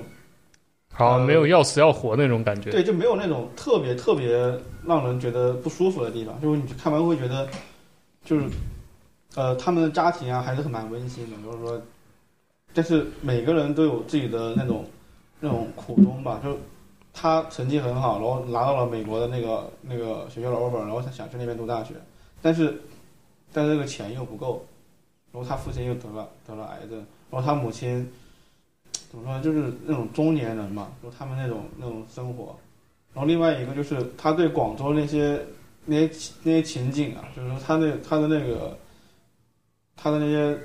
场景啊，我觉得都挺好的。就是说他选的那些景啊，都挺蛮好的，因为他本身就是广州人嘛，然后然后拍那个老房子啊，然后我觉得校园戏也拍得很好，就是说讲他他那个小伟他自己自己校园的一些一些他的爱情啊，然后他的一些情感啊。然后包括就是说最最最让大家觉得诟病的是最后一段，他父亲呃带他们回家嘛，回老家那一段，就大家说啊，他那个他那一段拍的不太行，就是可能有点有点自论吧，就是长镜头那一那一段。但我觉得在我自己看来，就是他想表达的东西，我能是我是能看懂的，就是说落叶归根这这这一个乡土的一个概念嘛，就他回去找他父母，然后那类似于告别这种情景嘛，找他祖先的坟墓。我其实我能看得懂的，但是但是有些人会觉得拍的很迷幻啊。对他有些人就说让毕赣去拍这一段， 就可以可以，就是就是，有点辱。对，我觉得有点扯。毕赣为什么提到我呀？对，我觉得我， 对，我觉得有点扯。就我觉得他的处理可能可能没有那么那么特别特别特别好，但是在我看来，他的整体是让我特别特别觉得惊讶或者说惊叹的。就是说，虽然它的票房很低啊，就好像几百万吧，不高，但也上院线了。对，就就是一个一个一个青年导演拍的第一部长片处女作。嗯它不是讨好讨好市场那种电影，对，它是很个人的一个蛮表达蛮个人的表达对对对，它可以我我可以说它就是一个做的电影，它里面嗯有自己的一个表达在里面，但是这种东西，呃，有很多机缘巧合吧，我觉得，对，嗯，那你们听完之后想看吗？看看呃，我有时间我看一下。我，我连今我连今就是目前黑板上这些，要么是已经在我片单上的，要么就是我肯定想看一下的。就连要吐槽的电影，我都是想哎哦呦，想看吐槽我们晚点 讲，吐槽我们晚点就是讲。今今天是讲佳片是吧？点评佳片，然后再下一期是点评诈骗，没是没吗没关系，等会儿我们就开始讲哦可以是吗诈骗的哦，还有诈骗的。对对，没有落落很长嘛，没有关系，我们一般两个小时打底哎呦。 哦，没有，看你时间呢，开玩笑，看你时可以间。可以嗯，好好。那个呃，我我我我我我来讲一下我今年的最佳啊。嗯那个最我最佳的时候，你应该在我家看的吧？Vincent 应该在我家一起。 TikTok boom Take time time 啊，对 TikTok time boom 还是 TikTok boom？啊，不，我忘记了，不就是就是那个倒数时刻，嗯，啊，倒数十个，其实我真的要评评论一下，我今年肯定是这个 Top Ten，因为我本身呃，我跟那个有一个 UP 主就叫迷影之家非常像，就是我跟他都特别喜欢音乐剧，嗯，然后那个他之前一直把拉拉烂的放作他的最佳，嗯，然后拉拉烂对我来说也是非常非常棒，然后这个 Top Ten 很多地方就跟拉拉烂的有 boom 是 boom，啊不哦 boom boom 你要播出去的。没关系没关系，这不要紧，这段不剪啊， 就是来哎让我先指出你错误，不要让网友指出你 错误。哎，谢谢啊。然后它其实很多地方跟那个拉烂的有很多的共鸣点，呃，首先都是关于音乐剧的，然后它的本身的主角都是创作者本身，嗯，呃，那个拉烂的两个主角，一个是爵士乐手，另外一个是演员。然嗯后那个 TikTok TikTok Boom 啊、这个倒数时刻的主角其实就是音乐剧的编编剧人编剧，它它跟对音乐剧的关系非常非常强。首先，它就是一部音乐剧，然后它讲的是音乐剧制作人的故事，然后它的导演就是那个嗯汉密尔顿的导演，就是当今世界上最火的一个音乐剧导演，所以他本身就是套娃 是吧？对套娃，圆环套圆环，它充满了对音乐剧整个历史、百老汇历史的呃崇敬感，以及那各种致敬，非常棒。然后呃，为什么还说它跟拉拉的非常像呢？拉拉的那个石头姐就是那个 Emma Stone，通过这部电影拿了奥斯卡影帝那个影后。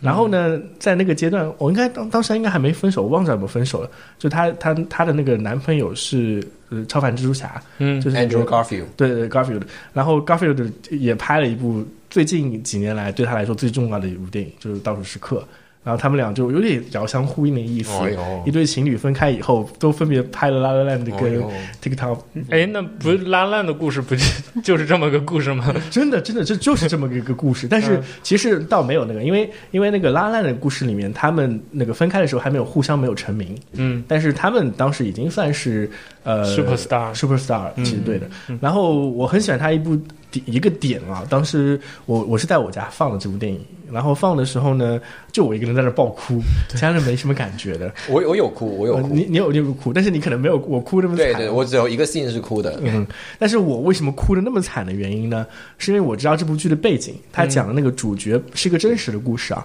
那个主角的名字我已经忘了 ，Lawson 还是叫什么？呃，反正就是他是呃百老汇一部非常有名的剧，叫做《吉屋出租》，叫 Rent，、哦，这部剧的制作人。嗯，然后呢，呃，《Rent》是一部很棒的一部音乐剧，它讲了可能像纽约很多的呃边缘人群的故事，包括什么艾滋病患者啊，然后同性恋、同性恋那个呃同性恋 gay 之间的一些事情。然后它的成剧的年代就是上世纪的九十年代末到二十世纪初的时候，其实是整个世界环境里面对 gay 呃贬低跟伤害最多的时候。因为其实其实整个那个 LGBT 文化，它有一个阶段的，就是可能在早期的嬉皮士的时候，大家没有那么 care，但是因为随着艾滋病的爆发，大家意识到艾滋病这么可怕之后，同一时间因为 gay 跟艾滋病的关系非常的大，所以 gay 在一瞬间被污名化的非常严重。然后在九十年代的时候，其实大家对于 gay 是最害怕、最害怕的时候，他们那个这个群体受到的歧视是最多的时候。然后 Rent 里面讲的主角就是这个群体，这个边缘群体。然后为什么它的制作者本身会拍这部电影的原因，所有的所有的背景故事全部在《倒数时刻》里面，因为它的作者本身就周围就有他的至交好友就是这群人。你你能在那个 TikTok Time 呃 TikTok Boom 里面，就是《倒数时刻》里面看到他，呃，就是作者本身、主角本身，他有一些非常要好的朋友，因为得了艾滋病，然后失去生命。还有一些人得了艾滋病，就他最最要好的青梅竹马，从小一起长大的死党，呃，在他的梦想遭遇到巨大的挫折的时候，告诉他这个故事，说我我其实前两天我已经确诊艾滋病了，像这样子，有有很多这种段落。其实我我甚至有种感觉啊，就是吉屋，我我原来会以为这个故事会跟吉屋出租有关，但是其实根本没有讲关于吉屋出租的事情，但所有关于吉屋出租的事情全部在这个故事里面。呃，我就像前面那个书生讲到的小伟，或者是其他一些电影，就是你喜欢这部电影，一定是你跟你的个人生活有关系的，或者说跟作者本身的个人生活有关系的。然后那个《倒数时刻》这个电影跟他的音乐剧本身的关系非常非常的强，就是这个制作人为什么会制作《吉屋出租》背后的原因，他在那几年，呃，他那么有天赋，呃，那么要追求自己的事业，然后他周围的那些朋友的逝去对他的影响非常大，而且。我我我我看到最后的时候，我真的很感动，因为就是你知道天算不如人算啊，像他那么制作了那么伟大的一部音乐要剧剧的透了人，吗？这个这个是这个是事实，但哦没、嗯没但他们关没系。搜过就对不，知就是道呃，《吉屋出租》即将要上映的前一段时间他就死了，相当于相当相当于是他的遗作，就他最重要的作品是他的遗作三。十几岁是吧？对，三十几岁就死掉了，啊、所以我当时真的觉得就还蛮触动到我的。呃，就拉拉烂的其实非常非常的，怎么说呢，浪漫主义，或者说它不太现实。嗯但是你对应到倒数时刻，当大家把这种真实的故事摆在你面前的时候，我当时有点撑不住，就觉得哇塞，这个故事太牛逼了。所以它其实是一个真实事件改编下来，是的，它是有完全点纪录片的性传质记，是吧传记传记电影。传记电影，它是传记电影、传记音乐剧，然后它里面的音乐大多数是就是制作人本身写的，因为他后面就写了一部剧，就是那个《倒数时刻》，然后《倒数时刻》之后他就才写了《吉屋出租》，然后这部电影的那个导演就是我说的那个汉密尔顿导演，我就忘记好像他有个混号叫什么林什么林梅梅还是林兰兰之类的，反正反正他因为他算是目前最顶的那个音乐剧导演嘛，然后呃请了大概百老汇音乐剧那些非常牛逼的大咖在里面客串，呃嗯，如果你真的喜欢音乐剧的话，会被爽到飞起那种感觉，所以倒数这可以个可以真的非常棒。这个我一定要去看，因为我很喜欢音乐 剧。啊，这这真的音乐剧非常、非常非常棒，它有它有几个段落，真是我觉得这样子一直鼓掌，嗯、非常棒。没空鼓掌，就是你被有有一个段落，就是他能剧透吗？可以能这个剧透吗这个问题啊就是有他女朋友给他面前唱歌的时候，嗯，就那种你已经没有没有力气鼓掌了，你已经就是被他拉进去了。哦，那一段那一段我特别喜欢，就我就那一段哭的，你知道吗？那我就那一段哭的。嗯啊，你们都看哭了，对，呃你毫你内心毫无波澜，是不是？看了吗？我没看。你没看哦，我以为我以为要开始差评了， 原来是就就两个大老爷们抱抱抱头痛哭是吗？ 没有没有，还有还有其他的一些女生，她们不跟我们报，所以我们对，我有个男同事，他看那个《冰雪奇缘》哭了。啊，哦，一还是二呃，二二二啊二能看哭了，二人开哭，二能看哭。突然产生了鄙视链。哎这个人的心思很细腻 哦。不是内心深处我有一直在笑。笑全场的我跟你讲，我看的是普通话版本， 我要死了，你知道吗？我选错了。牛逼牛逼牛嗯，那属于灾难级别的。啊灾难级别的。哎，北北有什么电影想提一提吗？就我自己吗？嗯，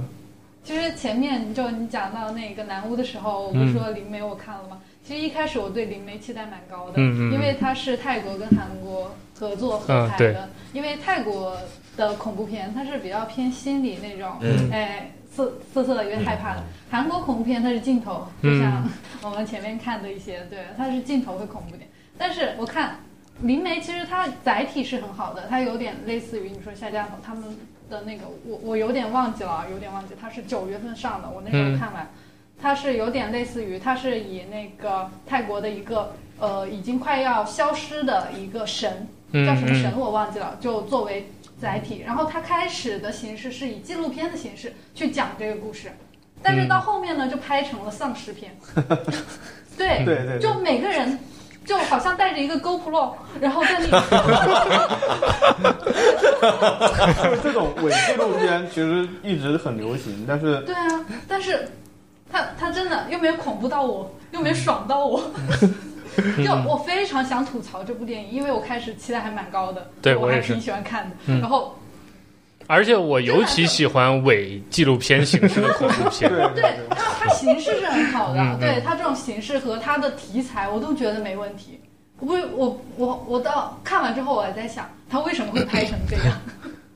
就演员的表演很青涩啊，就很演呐、呃我为为什么为什么刚才那个北北说到那个带着一个 GoPro 在前面的时候对啊，我会你知道吗我会想到那个密室逃脱，你知道 吗？哎，其实就是有点那种感觉。是吧？是吧？嗯。 突然来两个这样吓你。对对对然后他们是怎么个情况呢？就是让我觉得特别假的，就特别出戏的那种。明明就是已经类似于那种丧尸要来了，你不跑，你还在那里拍，哦你这么敬业，你要你要命还是要 敬业？哎我这个当时嗯，对对对。这个槽槽点其好实像其挺高实的有一个片子，日本拍的叫《摄影机不要停》，它也是那种伪纪录片。哦，我喜欢那部对，对对，它那部很牛逼的好啊，吗？这这个反转太哦那爽部太牛逼那了太好个拍的那看个了拍的很。好，对。那个那个不是恐怖片，那个是真牛逼的嗯对片。那我我一上书，嗯，哎，那个接下来有一部电影，其实我是看到书生在上面写的，我我也很想聊这部电影了。啊这样那个其他电影我们基本上都聊完杨了，啊杨明《扬名立万》。嗯，OK OK OK，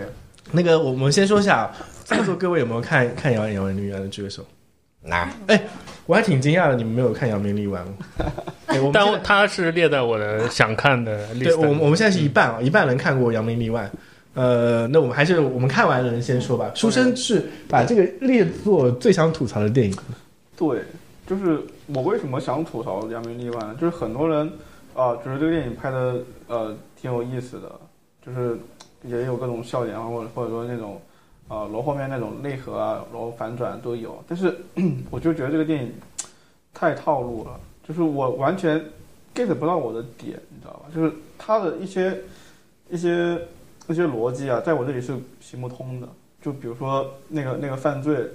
它里面那个密室谋杀，就是你相当于你看完这个，就会觉得完全这人智商太低了，或者说那个表演，我就觉得不太行。就比如说那个那个警察，他拿了一把枪，然后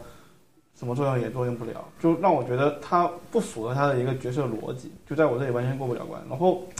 然后他这种就各演员的表演就太戏剧风了，说实话就是。网大的水平，在我眼中就是网大水平。虽然他导演就是做网大出身的，因为万万没想到他们团队做的嘛，就在我这里就是网网剧的一个水准。但是，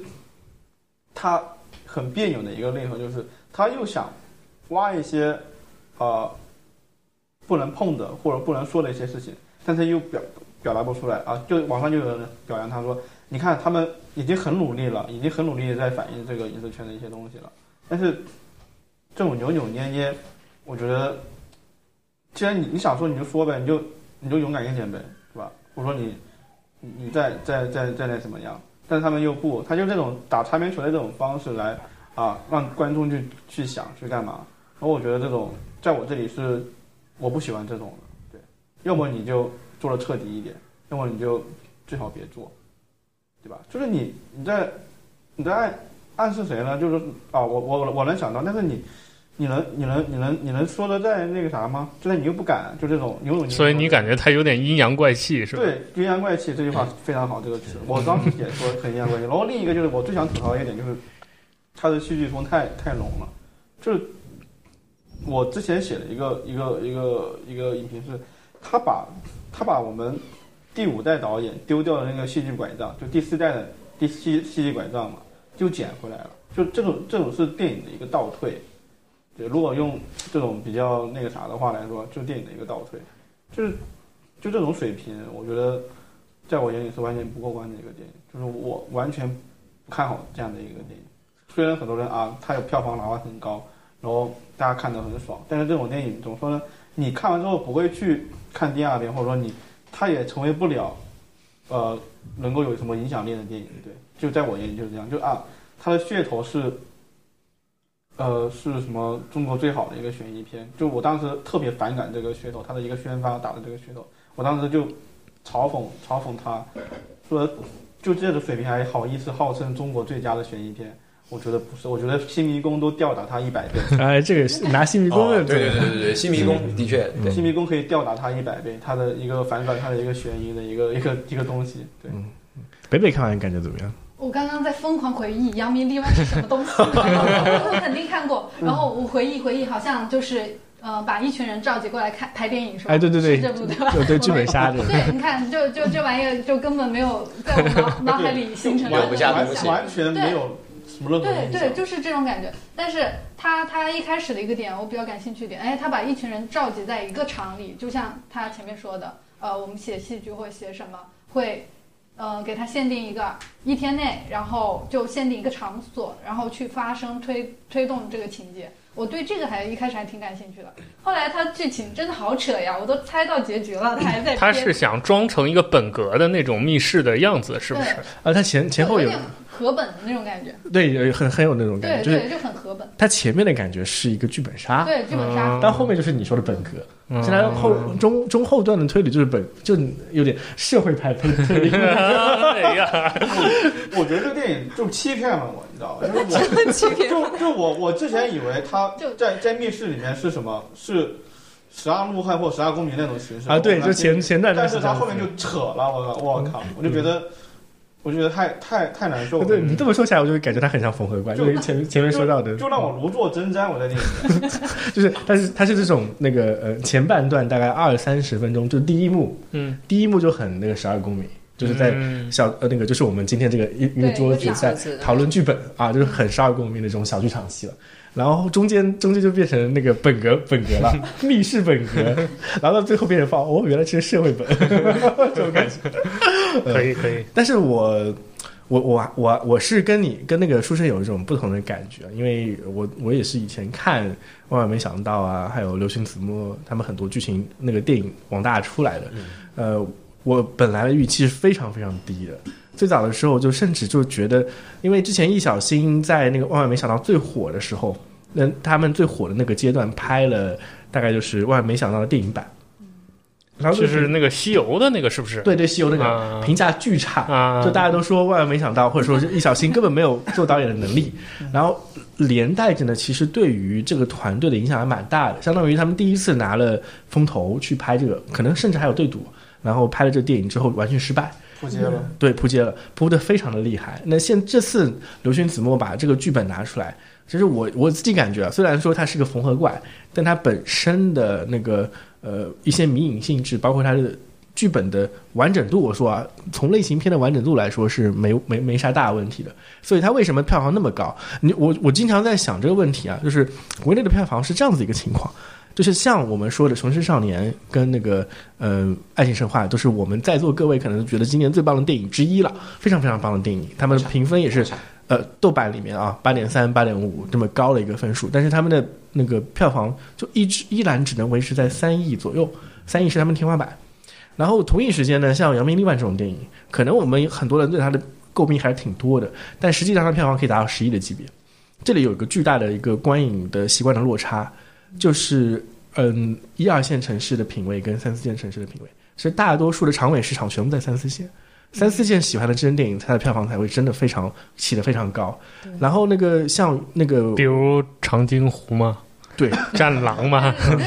那种比较正的，战个痛快嘛对对对对它那个这些是正能量。对爽片，三四线就爽片，了三四线它那个长尾非常明显。然后像那个《爱情神话》跟呃《雄狮少年》，很大程度上是触及不到三四线的观众的，甚至他们都不会有排片。但《扬名立万》这个是是通吃了，我我甚至觉得，它如果你去看猫眼三四线城市跟一二线城市的评分差距的话，可能能 get 到一些点，就是它其实在三四线的评分还是挺高的，所以它的整体的呃在猫眼的评分以及它的票房成绩都非常的好。嗯，有这样子一个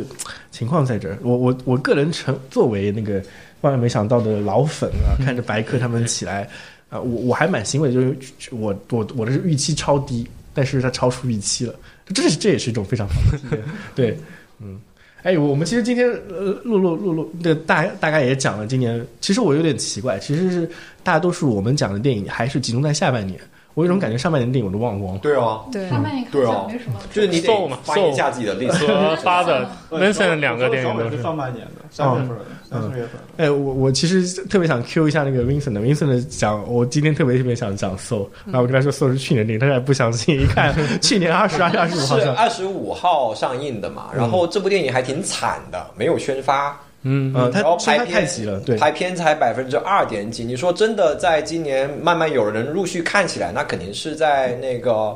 呃元旦之后，就是去年呃二一年的元旦之后了，肯定是你知道为什么不想讲这部电影吗？为什么就去年我在做那个呃二二已经讲过了，是二吗？零年，对对，二零年院线回顾的时候，我当时聊到最后的时候，就疯狂的 Q 那个呃 Soul， So 然后而且是那一段时间的播客，嗯你可能不知道，就是播客圈很多人都在讲这部电影。啊，对。哦，而最著名的就是小李老师对于 Soul 的点评了， 对，当时一大堆人都在讲 Soul，然后大多数人就是你能听到百分之一百好评，哦所以所以今天在讲 Soul，呃，你可以想想看，其实很多时候观点可能跟我们一样，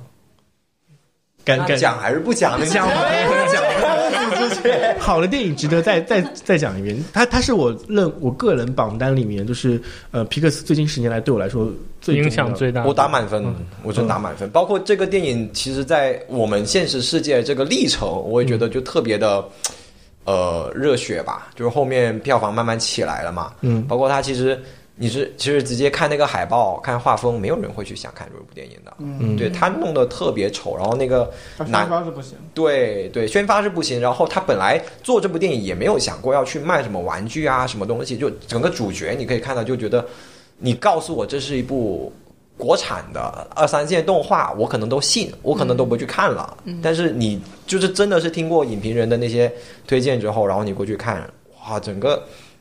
就你有好多个泪点，就是算是我在近几年看看过来之后泪点最多的一部电影了。嗯，对我要我从我我那个时候也是，对我刚知道 Soul 这个项目的时候，我说哇，这是皮克斯的电影吗？我这啥时候偷偷弄了个这玩意儿？然后对对对。对我确认了好几次，确实是正版那个皮克斯的电影，我才我去我当看。我当时看这 部电影还有还有一段小小插曲，嗯就是、因为当时它刚上嘛，然后因为是皮克斯的，我就我就去看了，因为哦我是、我很喜欢看那个《玩具总动员》，嗯所以我就我去看的时候，因为当时我刚搬了一个地方，然后就去那附近找了一个电影院随便看的，然后结果那些电影院就是体验感十分的不好，就是哦嗯因为它是山地的，嗯所以就是山地一片都是湖。哦，哦然后就当这个这个主角他掉进那个空间里的时候，我说：“哎，不行，我觉得这个画面很美耶，而且这个音乐很好。”我说：“嗯我不能在这里面浪费了 这个。然后就走然后我就站起来，我就走哦了，我就没有牛看后逼面的。然后我就 我就我就直接去找了一个非常好的电影院，然后就啊，看了一遍哦我。我跟你说，真的当就是对我我看 Soul 的时候，大概是就是刚刚恢复院线放映不太久的时间。嗯然后我当时看 Soul 是在那个深圳湾的万象影城的杜比影厅看的，嗯它那个影厅应该是深圳整个杜比影厅效果最好的一个。嗯我当时在万象影城那个厅看了两部电影，都是非常非常适合在杜比影厅看的。嗯一部是那个《极速车王》，就是讲那个啊法拉利嗯，的反做正的那反个而肖比，对 F F V F 嗯，那部电影嘛。然后另外一部就是呃 Soul， Soul 因为 Soul 本身是一部爵士电影，嗯，它的它的音乐做的非常非常的好。对，然后因为那个杜比的，呃，就画面感，它配合三 D 的那种，就是整个迪士尼是全世界做三 D 电影最牛逼的那个呃公司，公司嗯它的三 D 效果是非常非常好的，而它、尤其是它的亮度、对比度那些问题，嗯你像《沙丘》最大的问题，它三 D 化之后，它的亮度不能饱和。啊，然后你对看起来是非常累的，嗯，但是你去看皮克斯的动画电影是不会有这种感觉的，对所以我当时体验就是点到了最高拉满级别，我真的真的拉满，非常非常爽。但但我要为沙丘说句话，就是沙丘沙丘其实不是山地自助，我知道，我知道，其实他我就听是他就是挂了山地的皮，就卖，就是说卖坑中三 D 国的好，跟中国观众众观众的。反正其实我看特别不愿意看三 D 电影，对我那个量尤其是太动差了动作电影三 D 就对我跟你说，皮克斯所有的迪士尼的动画长片，它的三 D 就是全世界最顶尖的水准，你就看三 D 一点问题都没有，非常非常爽。然后那个 Soul 里面，就是你说它是没什么东西好卖的嘛？其实我当时跟我就是，这是我去年节目里讲的东西，哦它有一样东西真的可以卖的。就当时我真的爆哭那一段，就是当主角把他跟那个二十二 twenty two，呃，我靠，你还记得这个名字？我记得好清他楚。在他在对整个历程中捡到的那些东西，就比如说他有一片落叶，一片落叶，一片落叶，还有其他几个东西，啊就排在那个钢琴架上。开始 jazz 了，我操，那一鸡段皮疙瘩。就是对对我，我觉对得，对我觉得就是，如果我去，我我如果我是商家，我就把那个东西一整套集合出来，就说我说卖 s o 的纪念品就是那一套东西。我如果我都我我都很想买，我会买，我会卖那个地球的那个嗯，那个呃什么 World Pass、Earth Pass 还是什么的那个证，那个嗯，证特别好看。哎，如果《寻梦环游》《寻梦环游记》和《兽》做对比的话，你们会觉得 Soul so 兽好了吧？ so，但是《寻梦环游记》可能就跟它差个零点五。但我已经不太记得《环游记》就特别的差剧情了。都是皮克斯，哦，就哎，你说《寻梦环游记》啊？寻 Coco 哦，Coco， Coco 啊哦，这有点难评。讲英文名就我哦 Coco Coco 我看了好多好多遍，Coco 是我最近看皮克斯最多的，就是哦，原来是说的 Coco 啊！我还以为你说飞屋， 对，我也以为是那个叫 Up，那个环游山记上没对。有网是不是？哎，我我我你这么评的话，其实真的蛮难评的。我我是啊 Co 其实都很棒， Coco 我看了大概有三四遍，而且是院线看了三四遍。他他去年还重映了一遍，我还再看了一遍。对，而且我看过呃英语版、中文版、西语版，然后那西语版的 OST 我还听过非常非常多遍。但 Coco 真的太薄了， 这真的太难选了，对，如果是 Coco，我也觉得比较难选嗯就。比较难选。是嗯但是我会立刻把 Soul 放在最高的那个位置，可能是因为我个人感受，嗯因为呃，Soul 这个东西给我的个人感受是特别贴合我自己的想法嗯的，哪怕是有些想法可能我自己没有往下触，但是他帮我触到了，嗯那种感觉就特别怎么说呢？很玄爽点，对，很很很很玄，你知道吗？本来我自己没有想那么深，然后他帮我触进去了，然后就哎，你这么讲的话，我会给 Soul 多一票，因为 Soul 本身的哲理性更加强。对，而且而且它有一点非常重要的，就是说我我在期待一个东西，就是我在期待它的结尾彩蛋有关于二十二的东西，没有结果它没有。没有给一个 Terry，我我我反而觉得它没有非常棒，就它它为什么要有呢？它不需要有关于啊对任何不二需十要二的东西不需要。我我还会期待说二十二的投胎变成什么样的 人，但他告诉我嗯什么都没有，哇，太棒了，给他鼓这个鼓个掌，真的。所以这这点上，我真的觉得是呃，So 在整个故事的处理的完整性上是呃。就是没有彩蛋这一点，反而是非常契合他这个故事哲思的本身的那个深度的，就刚好就刚好，刚好对，就刚刚好，非常刚好。嗯 UP 我觉得在三十人里面应该会排最后，就是那个它剧情我都不太记得对讲的飞飞什么，舞环我游只戏记得那个飞我觉得你飞们屋可以了来一个皮克斯的一个一个排名啊。 嗯，我哎我最近看的，我最喜欢的就是《疯狂动物城》。对，我觉得这个是我心目啊中最疯狂动物城不是对皮克斯，我也疯狂动物我城说动画片儿得嗯这算是迪士尼是吧？在迪士尼，它是迪士尼，它不不是皮克斯不是皮克斯。我说我说那个就是说动画动画这一类动画电影，哎呦，你这么一说，皮克斯其实我还有一部非常想想讲的电影是那个呃。玩具三，玩具三嗯玩具三是超牛逼的。我当时是连，我当时连场看的，呃，应该好多年前了，连场看的《玩具三》，呃，还有另外一部是，反正三部啊，UP 也当时好像一起看的，就连看了好几部。《玩具三》真的很棒，嗯，哇是挺棒的。 Pix Pix Top Three 就是 Soul、Coco 玩具三，我看还有直接榜单出来了对啊 ，Inside Out 也很好看的。皮克斯专场。哦对到对了，对到了，对 inside out，我我当时就小小贴士，就这个《Soul》的导演，哦，就是 inside out，他是对他基本上皮克斯所有佳片，他要么就是编剧，要么就是导演。啊，哦我我当时看那个那个第三道王菜王剧王剧总动员的时候，也是也是有一个契机的，就是嗯当时很喜欢，就很喜欢看一些名人传记，嗯然后哦，就看了乔布斯传，哦然后就当时就看到他哦非常离喜欢嗯开苹果之后去的呃那个皮克皮克斯斯对，然后我就哎，我当时就立刻就感兴趣花吗。我花了两天时间就把《玩具总动员》全部都刷了一遍，嗯而且刷了就后面又刷了一遍，就真的太好看了。嗯嗯，哎，好，那个打到这里啊，就是明明年还有一部关于皮克斯的电，那个玩具总动员的电影，就是那个巴斯光年的个人电影，我很哦期待。哦哎，我其实超喜欢巴斯对对光年，对我曾经有一巴斯光年的玩具嗯，啊说吧，啊啊，对，就小东西。西。 Infinity 是吧哎，然后那那这这样子啊，就是我我觉得大致上我们已经把去年嗯的那个电影都聊完了。榜单里我们还有一部没提到的是，可能困在时间里的父亲，嗯，应该八个我觉得这部可能大家都看过。我没困有在。时间里的父亲是不是那个讲阿斯，讲那个讲那个什么阿阿什么名字来着？阿兹海默是症，是那个谁演的？那个呃汉尼拔尼拔汉演尼的哦，对对对，汉尼拔演的果然所有的人都这么说， 汉尼拔演你爸啊，因为我看那个汉，就是我为什么对他这么的熟，就是因为在看《汉尼拔》之前是看了一部那个叫什么《开头颅》那部叫什么了？沉默的羔羊吗？不是开 沉默的头羔开头羊，颅对，沉默这个是的吗沉默的羔羊，红龙吗？还是什么？好像不是恐，怖片吗？不是不是，就是他割开那个头颅，然后吃那个人脑，那不就是汉尼拔吗？就是汉尼拔，就是沉默的羔羊啊卖。书嘛。嗯就汉尼对拔呀。对，哦，然后我我我才哎我才知道哎这这部片是在我的那个片单里的，哦一直没有看，没有嗯看过。很想看。它不涉及什么剧透，就是，嗯，我当时是邀请了一群人在我家里面看，我我如果我自己，我可能会看到一半这个片片，我看不下去，嗯，但是当你看下去之后，它其实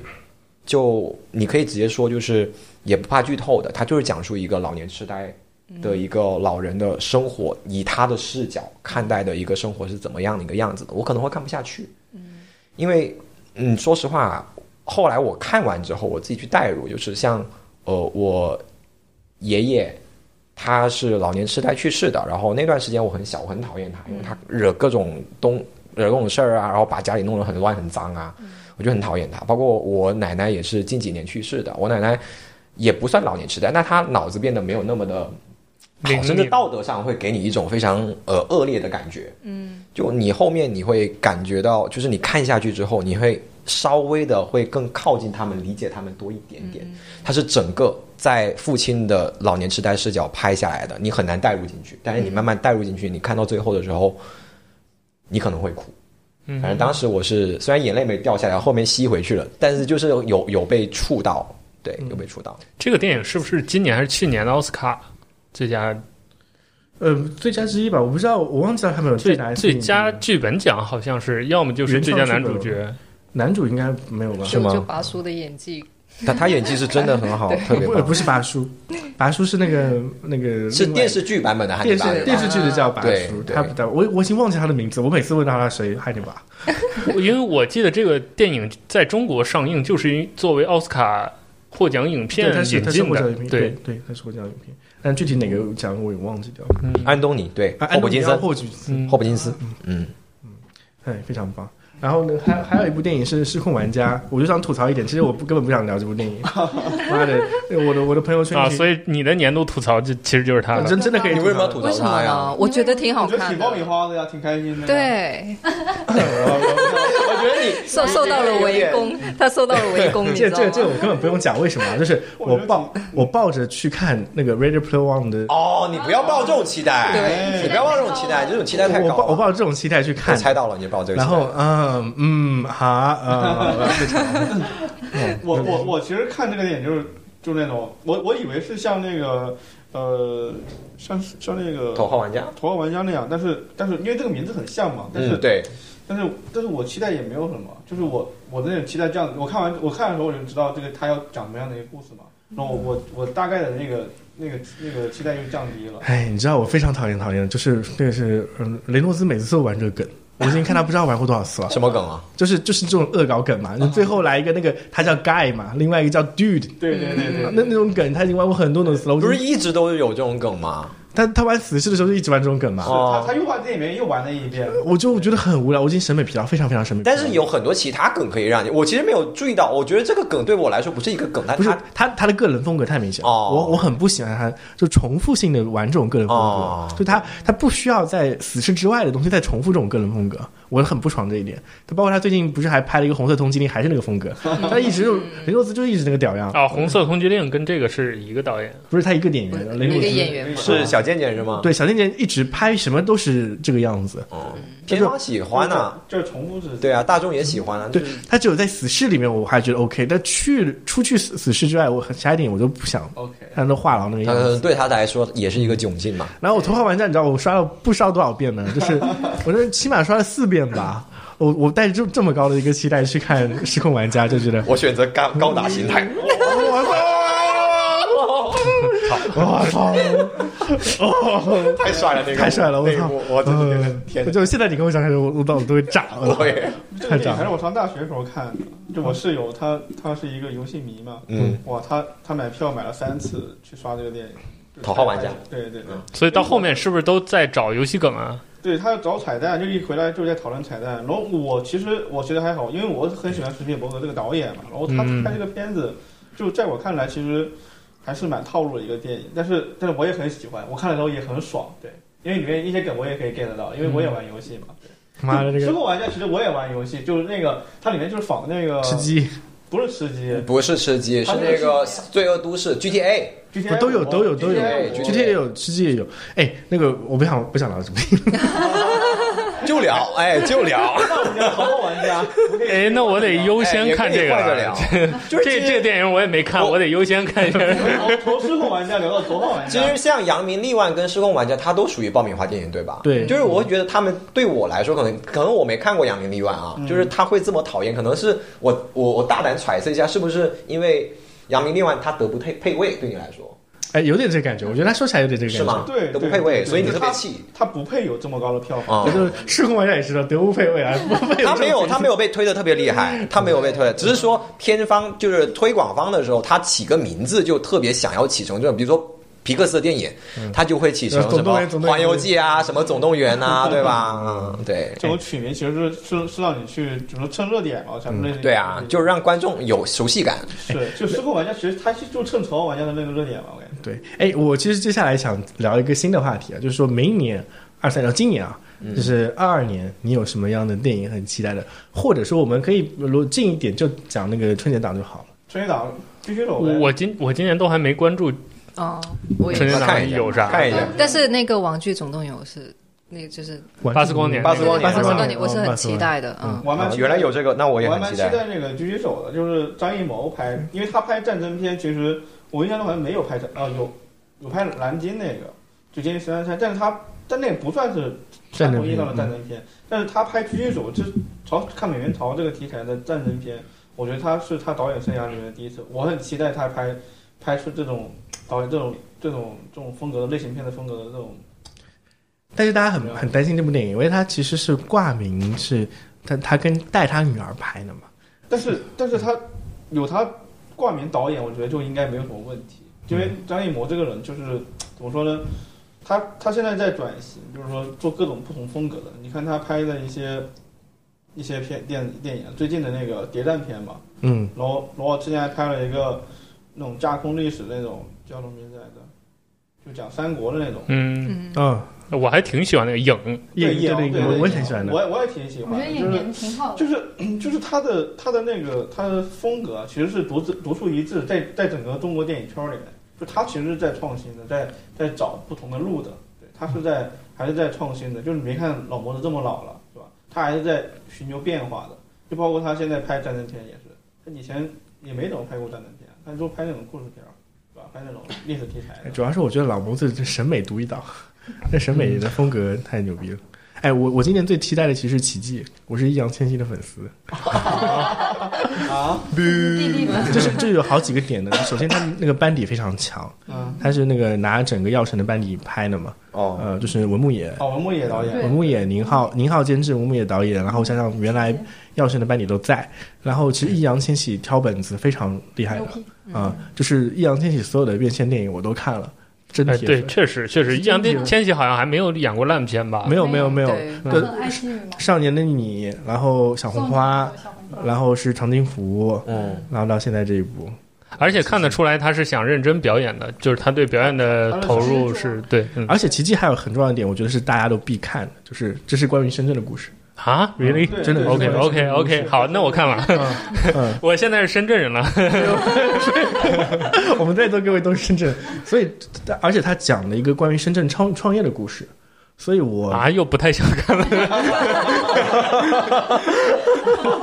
了，别说了。所以我所以我真的超级期待，因为呃，就是宁浩包括武牧武牧野他们整个对于编那个剧本的打磨是肯定很好的，然后呃，易烊千玺我真的非常非常非常看好他。所以嗯，身为一个四字弟弟的粉丝，我可以可以超级期待奇迹。其他好像那个春节档我倒是没有那么多期待。之前有消息说可能长津湖的第二部《水门桥》会放那个二月一号上，但是现在还不确定到底要。哦，说起来，我想起来一个不是春节档，但我期待很久的《Top Gun》的第二部，哦，嗯延期很久很久了。也是被 delay 了嘛。嗯，对，都被嗯 delay 了。嗯，对，而且去年 delay 了好几个电影，我都想看，我现在一时想不起来。啊，哎，其实我们很多电影今天都没有聊到的，比如对像那个嗯《正义联盟》扎导版，呃，对，那个其实为什么没有聊到呢？嗯，没对有吧，呃我觉得其实我们不是在院说院线吗？嗯，但但但其实很多人可能没看过，然后呃，就不是他在场看过的举家手。我似乎看过非导演版，哦，那那是另外一个东西。就导啊导剪是导剪版是差差差距这么大吗？嗯对，差距真的太大了，啊，太大了。哎，我现在要拿出我的手机来看一看。哎，你们还有对什么二二年有什么比较期待？我看到一个嗯啊，除除了啊，就是我个人是一个商业片的大迷，就是漫威跟 DC 他嗯们的英雄片我都会期待一下，但是如果出来差评了，我就不会去看 了。啊，不是那个蜘蛛侠，今年是上上代同堂吗？那那那个会想看，但是就听影评人讲，就是其实评价不怎么样。我更期待的其实蜘蛛侠另一部是索尼那个动画片《平行宇宙》哦，那对，个。平行啊那个要出第二部了，啊那个是我那个是贼期待，那个我贼期待，因为那个在第一部的时候给了我特别特别棒的那种观感。哎，Doctor Strange 是不是也是今年？对对，也是今年。哦三啊，月对对对我很喜三月欢底，我很喜欢这个角色。嗯，他他第二部叫那个什么，嗯，疯狂的多元宇宙，嗯，对，对对还有《银河护卫队三》啊，也也也要上，啊，黑豹二》嗯黑，豹二》要怎么演？用三 D？哎，对对对，我也很好奇对《黑豹二》咋整？对，用应该用三 D，就是像那个什么《速度与激情》一样，用那没个有没三有 D 没有，点他应该光换换换角色，要换吗？对，然后那个你讲黑豹，我想到一部，就是今年其实会上那个新蝙蝠侠的，那个新又蝙新， 这都还行对哦，对对对，新蝙蝠侠，然后哦，我知道了。那牛五方演的，啊，不不会很期待，感觉牛吗不会很期 哦，待。我哦，对对对，我有在那个现现在很多微人博刷到过很多人已经不叫他那牛五方了啊，但是但是他因为我之前看《信条》的时候，我对他观感特别好，然后我我我追追了所有关于新蝙蝠侠的物料。海报啦，还有那个预告片啦，还有预告片的解析，因为我是一个 DC 迷，然后我觉得新蝙蝠侠应该是真的，应该还会蛮好看的。他那个就是我，我已经忘记他的名字，这名字了叫什么 Patrick 还叫什么名字，我忘记了，就是我只知道他那牛五方。哎，那诺兰的新电影是不是今年啊？诺奥兰本海默那个叫啥？哦，对，奥本海默那个不是今年，不是今年，应该没有那么快，今年都能上的。 ，OK，嗯，那个也我那个我觉得看那个剧情是是让那个小萝卜唐尼演的吧？就反正诺兰拍这种我还挺想看的，他准备咋整呢？嗯，我这边刚看到一部叫什么《涉过愤怒的海》，就是那个哦曹保平他哦的卓心系列第三部，就就也是我个人还比较也是喜欢退档了吧？退档退档，嗯退档了，它不是暑期吗？不是他原来是今年好像就是21年要上的，然哦，后就延期了是元旦档吧，我记得，再么就是圣诞档就要上，就还是还有一部也延期我还了。挺挺期待的。我我朋友推荐我看那个平原平原上的摩西，就是叫那个改了名字，就是刘平原上的火锅，也是演也是演了，就今年演其实演了很多演了很对，多真电演了影。很多。嗯，哎，书生有什么很期待的电影吗？我嗯，我其实我其实怎么说呢？我保持观望吧。其实我对中国国产的一点一点期望都没什么。那那国外的呢？国外有没有？国外的，国外的我暂时也没想到，就是就是那几个一些导演会去关注一下，嗯就是一些一些名导，就是说还活跃在拍片的一些导演会去关注一下。哎因为 我，Avatar Two 是不是明年年底，二啊二年二二年年底啊？那也算啊嗯，对，对呃反正就有一些有一些导演会去看一下。我我看片其实不是那种，呃，他他有什么我就看什么，我会挑一些我有兴趣的，或者说一些导演我会去看的。然后，然后中国的刚刚说了一个，就是说狙击手，狙击手我还挺期待的，因为张艺谋嘛。嗯，就因为学学编导的，对那种张艺谋啊这种还是有有点执念的，毕竟你知道吗？一开始就就从什么张艺谋啊，还有陈凯歌啊，什么巴拉的看过来。我觉得应该美术生对他特别有执念。我要是美术生，我对嗯他他超级有执念。，对真的拍的很漂亮。就是也也不光是这个吧，就是他们那一代导演还是有有功底在的，就是说有东有真东西在的，就是说他们他们有那他们那一套的那个，他们有一套，那而么且他很们强烈的个人风格。对对对，他们是代表着那那那一代那那个时代的一个一个缩影嘛，嗯就是嗯他们第五代嘛，就他们拍片的贾樟柯的一些新片呀、我都会去有关注，然后还有讲的是所谓第六代了，然后娄烨的呀，南京大院也没有人聊，我看大哎，家我都这看边的，看过了。我看大家都聊的都是本来我想补一个都是男男什么？南京大剧院，哦哦兰心大剧院哦哦，对娄烨的，我挺想吐然后槽的。对对，我哎，我就是 聊嘛，没有他那种戏中戏的那种回环的设计哈，嗯就设计其是实设计是挺好的，但是没有很摸到那个点，就有的很多人看完稀里糊涂的。包括我，就我前面没了解，我我去看完我也稀里糊涂，我后面后面疯狂刷那些影评，我才大概的去完整的去了解到他这一个整个故事的那个。南京大剧院，我有点吐槽的地方就是他妈后面那个那个什么巩俐的角色太他妈像呃，就是什么呃 Mission Impossible，就是 那种伊森亨特打不死那种，就是别人、哦别人怎么打都打不到他身上。啊，这个电影是个这种吗？就是他到最后的一段剧情已经变成这样子了，就是他这个电影我是因为它反复撤档被我生生遗忘的 电影，就是最后它再上，我已经不想再迈出脚步了而。且而且我是小林七浪的粉丝，然啊，后然后我就觉得小林七浪在里面，然后嗯这个电影是黑白的吗？黑白的，黑白的啊，那我要去看一下。嗯，哎，你还是喜欢黑看黑黑白是吧啊，对对对，嗯啊，拍照片拍。嗯，嗯嗯，啊，我好像记得之前说那个什么《罗曼蒂克消亡史》那个导演，明年还会上一部、嗯呃新的电影，但是名字我给忘记了。前两天刚好看到，觉得那个那那也可以关注一下。哇，明年好多漫威跟 DC 的电影啊！是啊，今年漫威 DC 啊，DC 没翻车，漫威翻车了。我觉得他就是步子迈太碎了，就是他这些宇宙这个分那个分，他这哦些头儿线头儿已经嗯，太碎了要写的东西太多啊了。。对，哎呀，那我们基本上差不多就呃结束了我们整个关于二零二一年的电影的回顾。 OK，嗯，那大家有最后有句有什么想发表的话，我们就可以聊完就结束这期节目。我们这期大概什么时候上？呃我我就今天晚上就直接上，这么牛逼？就不剪 辑啊，我不剪辑啊。 不剪了，直接上吗？不剪了。对，我就懒得剪了。呃哦，所以呃原汁原味的，大家该讲什么讲什么。所以你知道听他的那个播客 就嗯，大家我以为多今天利晚上全用部会剪掉，都没有聊到宗教、政治、性之类的话题，对吧？ 我我只聊到了那今天晚个，上还那个啊，有那么一句， 对啊对对对， 我还说关系很好，我这是什么臭毛病、坏习惯，这么正 确你知道，你知道，这这就是这个节目没有什么能听的原因哎哦，都没有什么不聊这些鬼东西。对就是连《熊出少年》鲁华这个东西都没有聊，哎，对，《熊出少年》为什么被骂？我被骂的很厉害。我也觉得很奇怪对啊。啊，为什就么？说他们的眯眯眼嘛就。那个哦海就是他报丑们的化中国人，他就对他的形象但。其实你看完这个电影，不会想着说有对啊，我我最奇怪的就是《雄狮少年》这么表现当代中国正能量的电影被居然辱华，被对，到底所以到底还有什么是不所辱以，所的？以中国慢慢也有了那种 cancel 文 化了，你们稍微有一点点，你完了，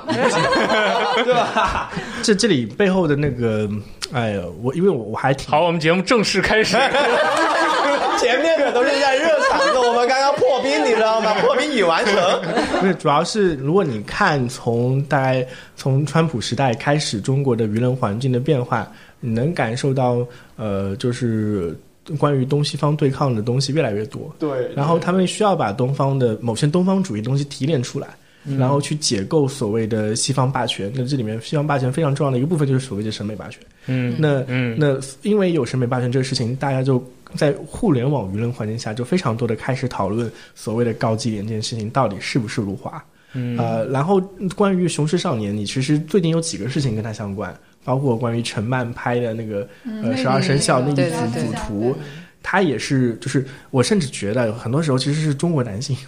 这这过于放大，呃，就就是中国有很多男性可能有一些那个男性色彩主义在里面，所以他非常讨厌讲到所谓审美里面讲到这个高级脸这个东西。我自己是我我自己非常有审美多元化，所以我从这些问题从来没有困扰过我。但是你回过头来去探讨所谓的审美霸权问题的时候，确确实实会被会会影响到你的很多思考。那我看到一些论坛里对于《雄狮少年》很大的一个呃偏见性的一个评论，就是说他是为了去国外拿奖。啊所以他要把里面的角色设成所谓的高级脸。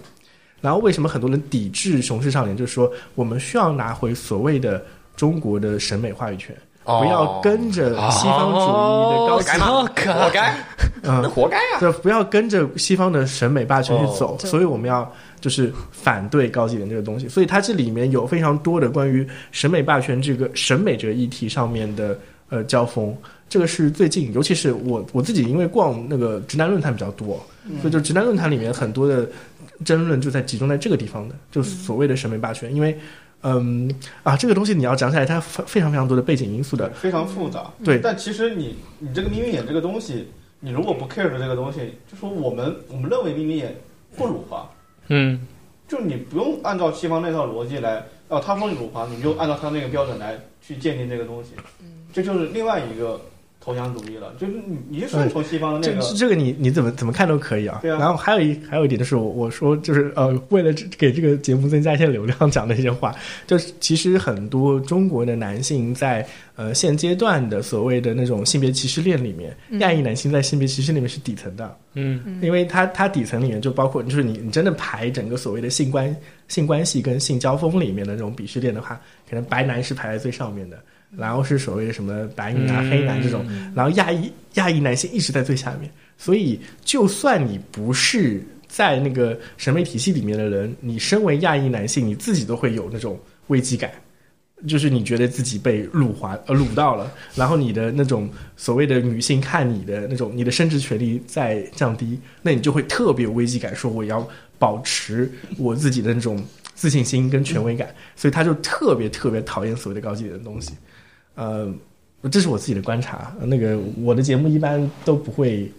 观众嗯大概都理解我的意思，所以、呃嗯没有什么直男，不是我不我不该这么讲， 反正就这个话题还蛮开放的去讨论的。我我当时觉得没有必要。在座的各位应该都一样，都不会、不会觉得用那眯眼去评价《熊市少年》不到底要怎么上地。纲上对，线。就是像呃，你们在聊爱情神话的时候，我其实永远没有想到有女权这个话题在。对 对我会觉得这是一个很自然，就是你去脱离网络这个环境，那些一直热门的那几个话题，你脱离那个环境看的话，其实还好，嗯，就还好。但是如果像你刚刚聊到说，如果他真的是为了去国外拿奖而去做这个眯眯眼，那他该该被骂。对，那如果不是，他只是觉得这是一个我喜欢的风格，我就这么做，嗯，无所谓。呃，我其实也不会在意的。如如果没有这个网络环境，我是不会去在意到这个的。我跟你特别像，你知道，我嗯看《爱情神话》的时候，完全带入老白的角色或者老吴的角色，就是他们对两个角色在我身上身上有很多就是共鸣感嘛。而且我中们在年大深圳叔其实遇到了很多女生，就那样，就就是那样 的。对，然后我甚至都不会觉得，就是那个北北看完了之后才跟我讲说，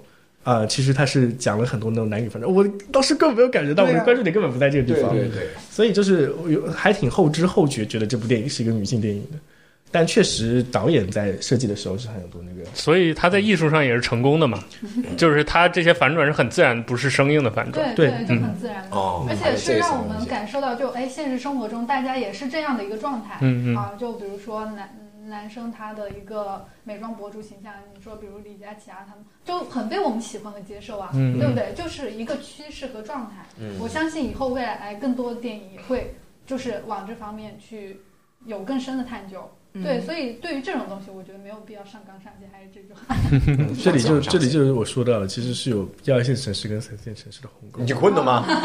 真的。就是不要带着那么多的言论跟标签去看，就是你去看一就评些论艺术电电影的影时。候，不要拿什么三观或者说拿什么对东西去嗯，框住它，对对你你真真的我们在谈论这部电影的时候，可能就是三四线人很多人都根本 get 不到那个点。对这我我真的觉得，呃，我之前还就今年去年啊，非常大的一个认知，就是跟很多朋友聊起来一件事情的时候，我在上次那个节目关于那个多元城寨的时候也也也聊也聊聊到了，就洛杉矶、纽约或者东京、首尔，加上北京、上海，呃，北上广深，包括成都，他们是一个层级的城市，他们里的文化非常的相似。但是你像拿东京跟它的那个日本乡下的文化体系比，就已经很有很大的鸿沟了，很鸿沟了。就我们在深圳，深圳的文化体系可能更像纽约，或者更像洛杉矶，但是深圳跟潮汕这个就是天壤之别。我靠，我们这么洋气呢！我 我都没意识到。已经要开始扯到潮汕了吗？ 潮汕有潮汕有很多东西可以聊 哦。好像又被 Q 了。被射到了，有点辱潮了，你这。乳茶，你小你小心哦，深深圳可是有很多潮汕人的。害怕害怕。 而且潮汕人还挺团结的哟。拿去请假来，你就是。 啊，本期节目就到此了。刚才那句话会被删掉，看来今天晚上节目还是要剪一下要的。剪掉，剪掉，剪掉。啊，好，那非常感谢各位来参加本次那个少数机的少数几少数机的录制。嗯好好， 那那大家拜拜喽，拜拜拜拜拜拜，难忘今宵。拜拜。拜。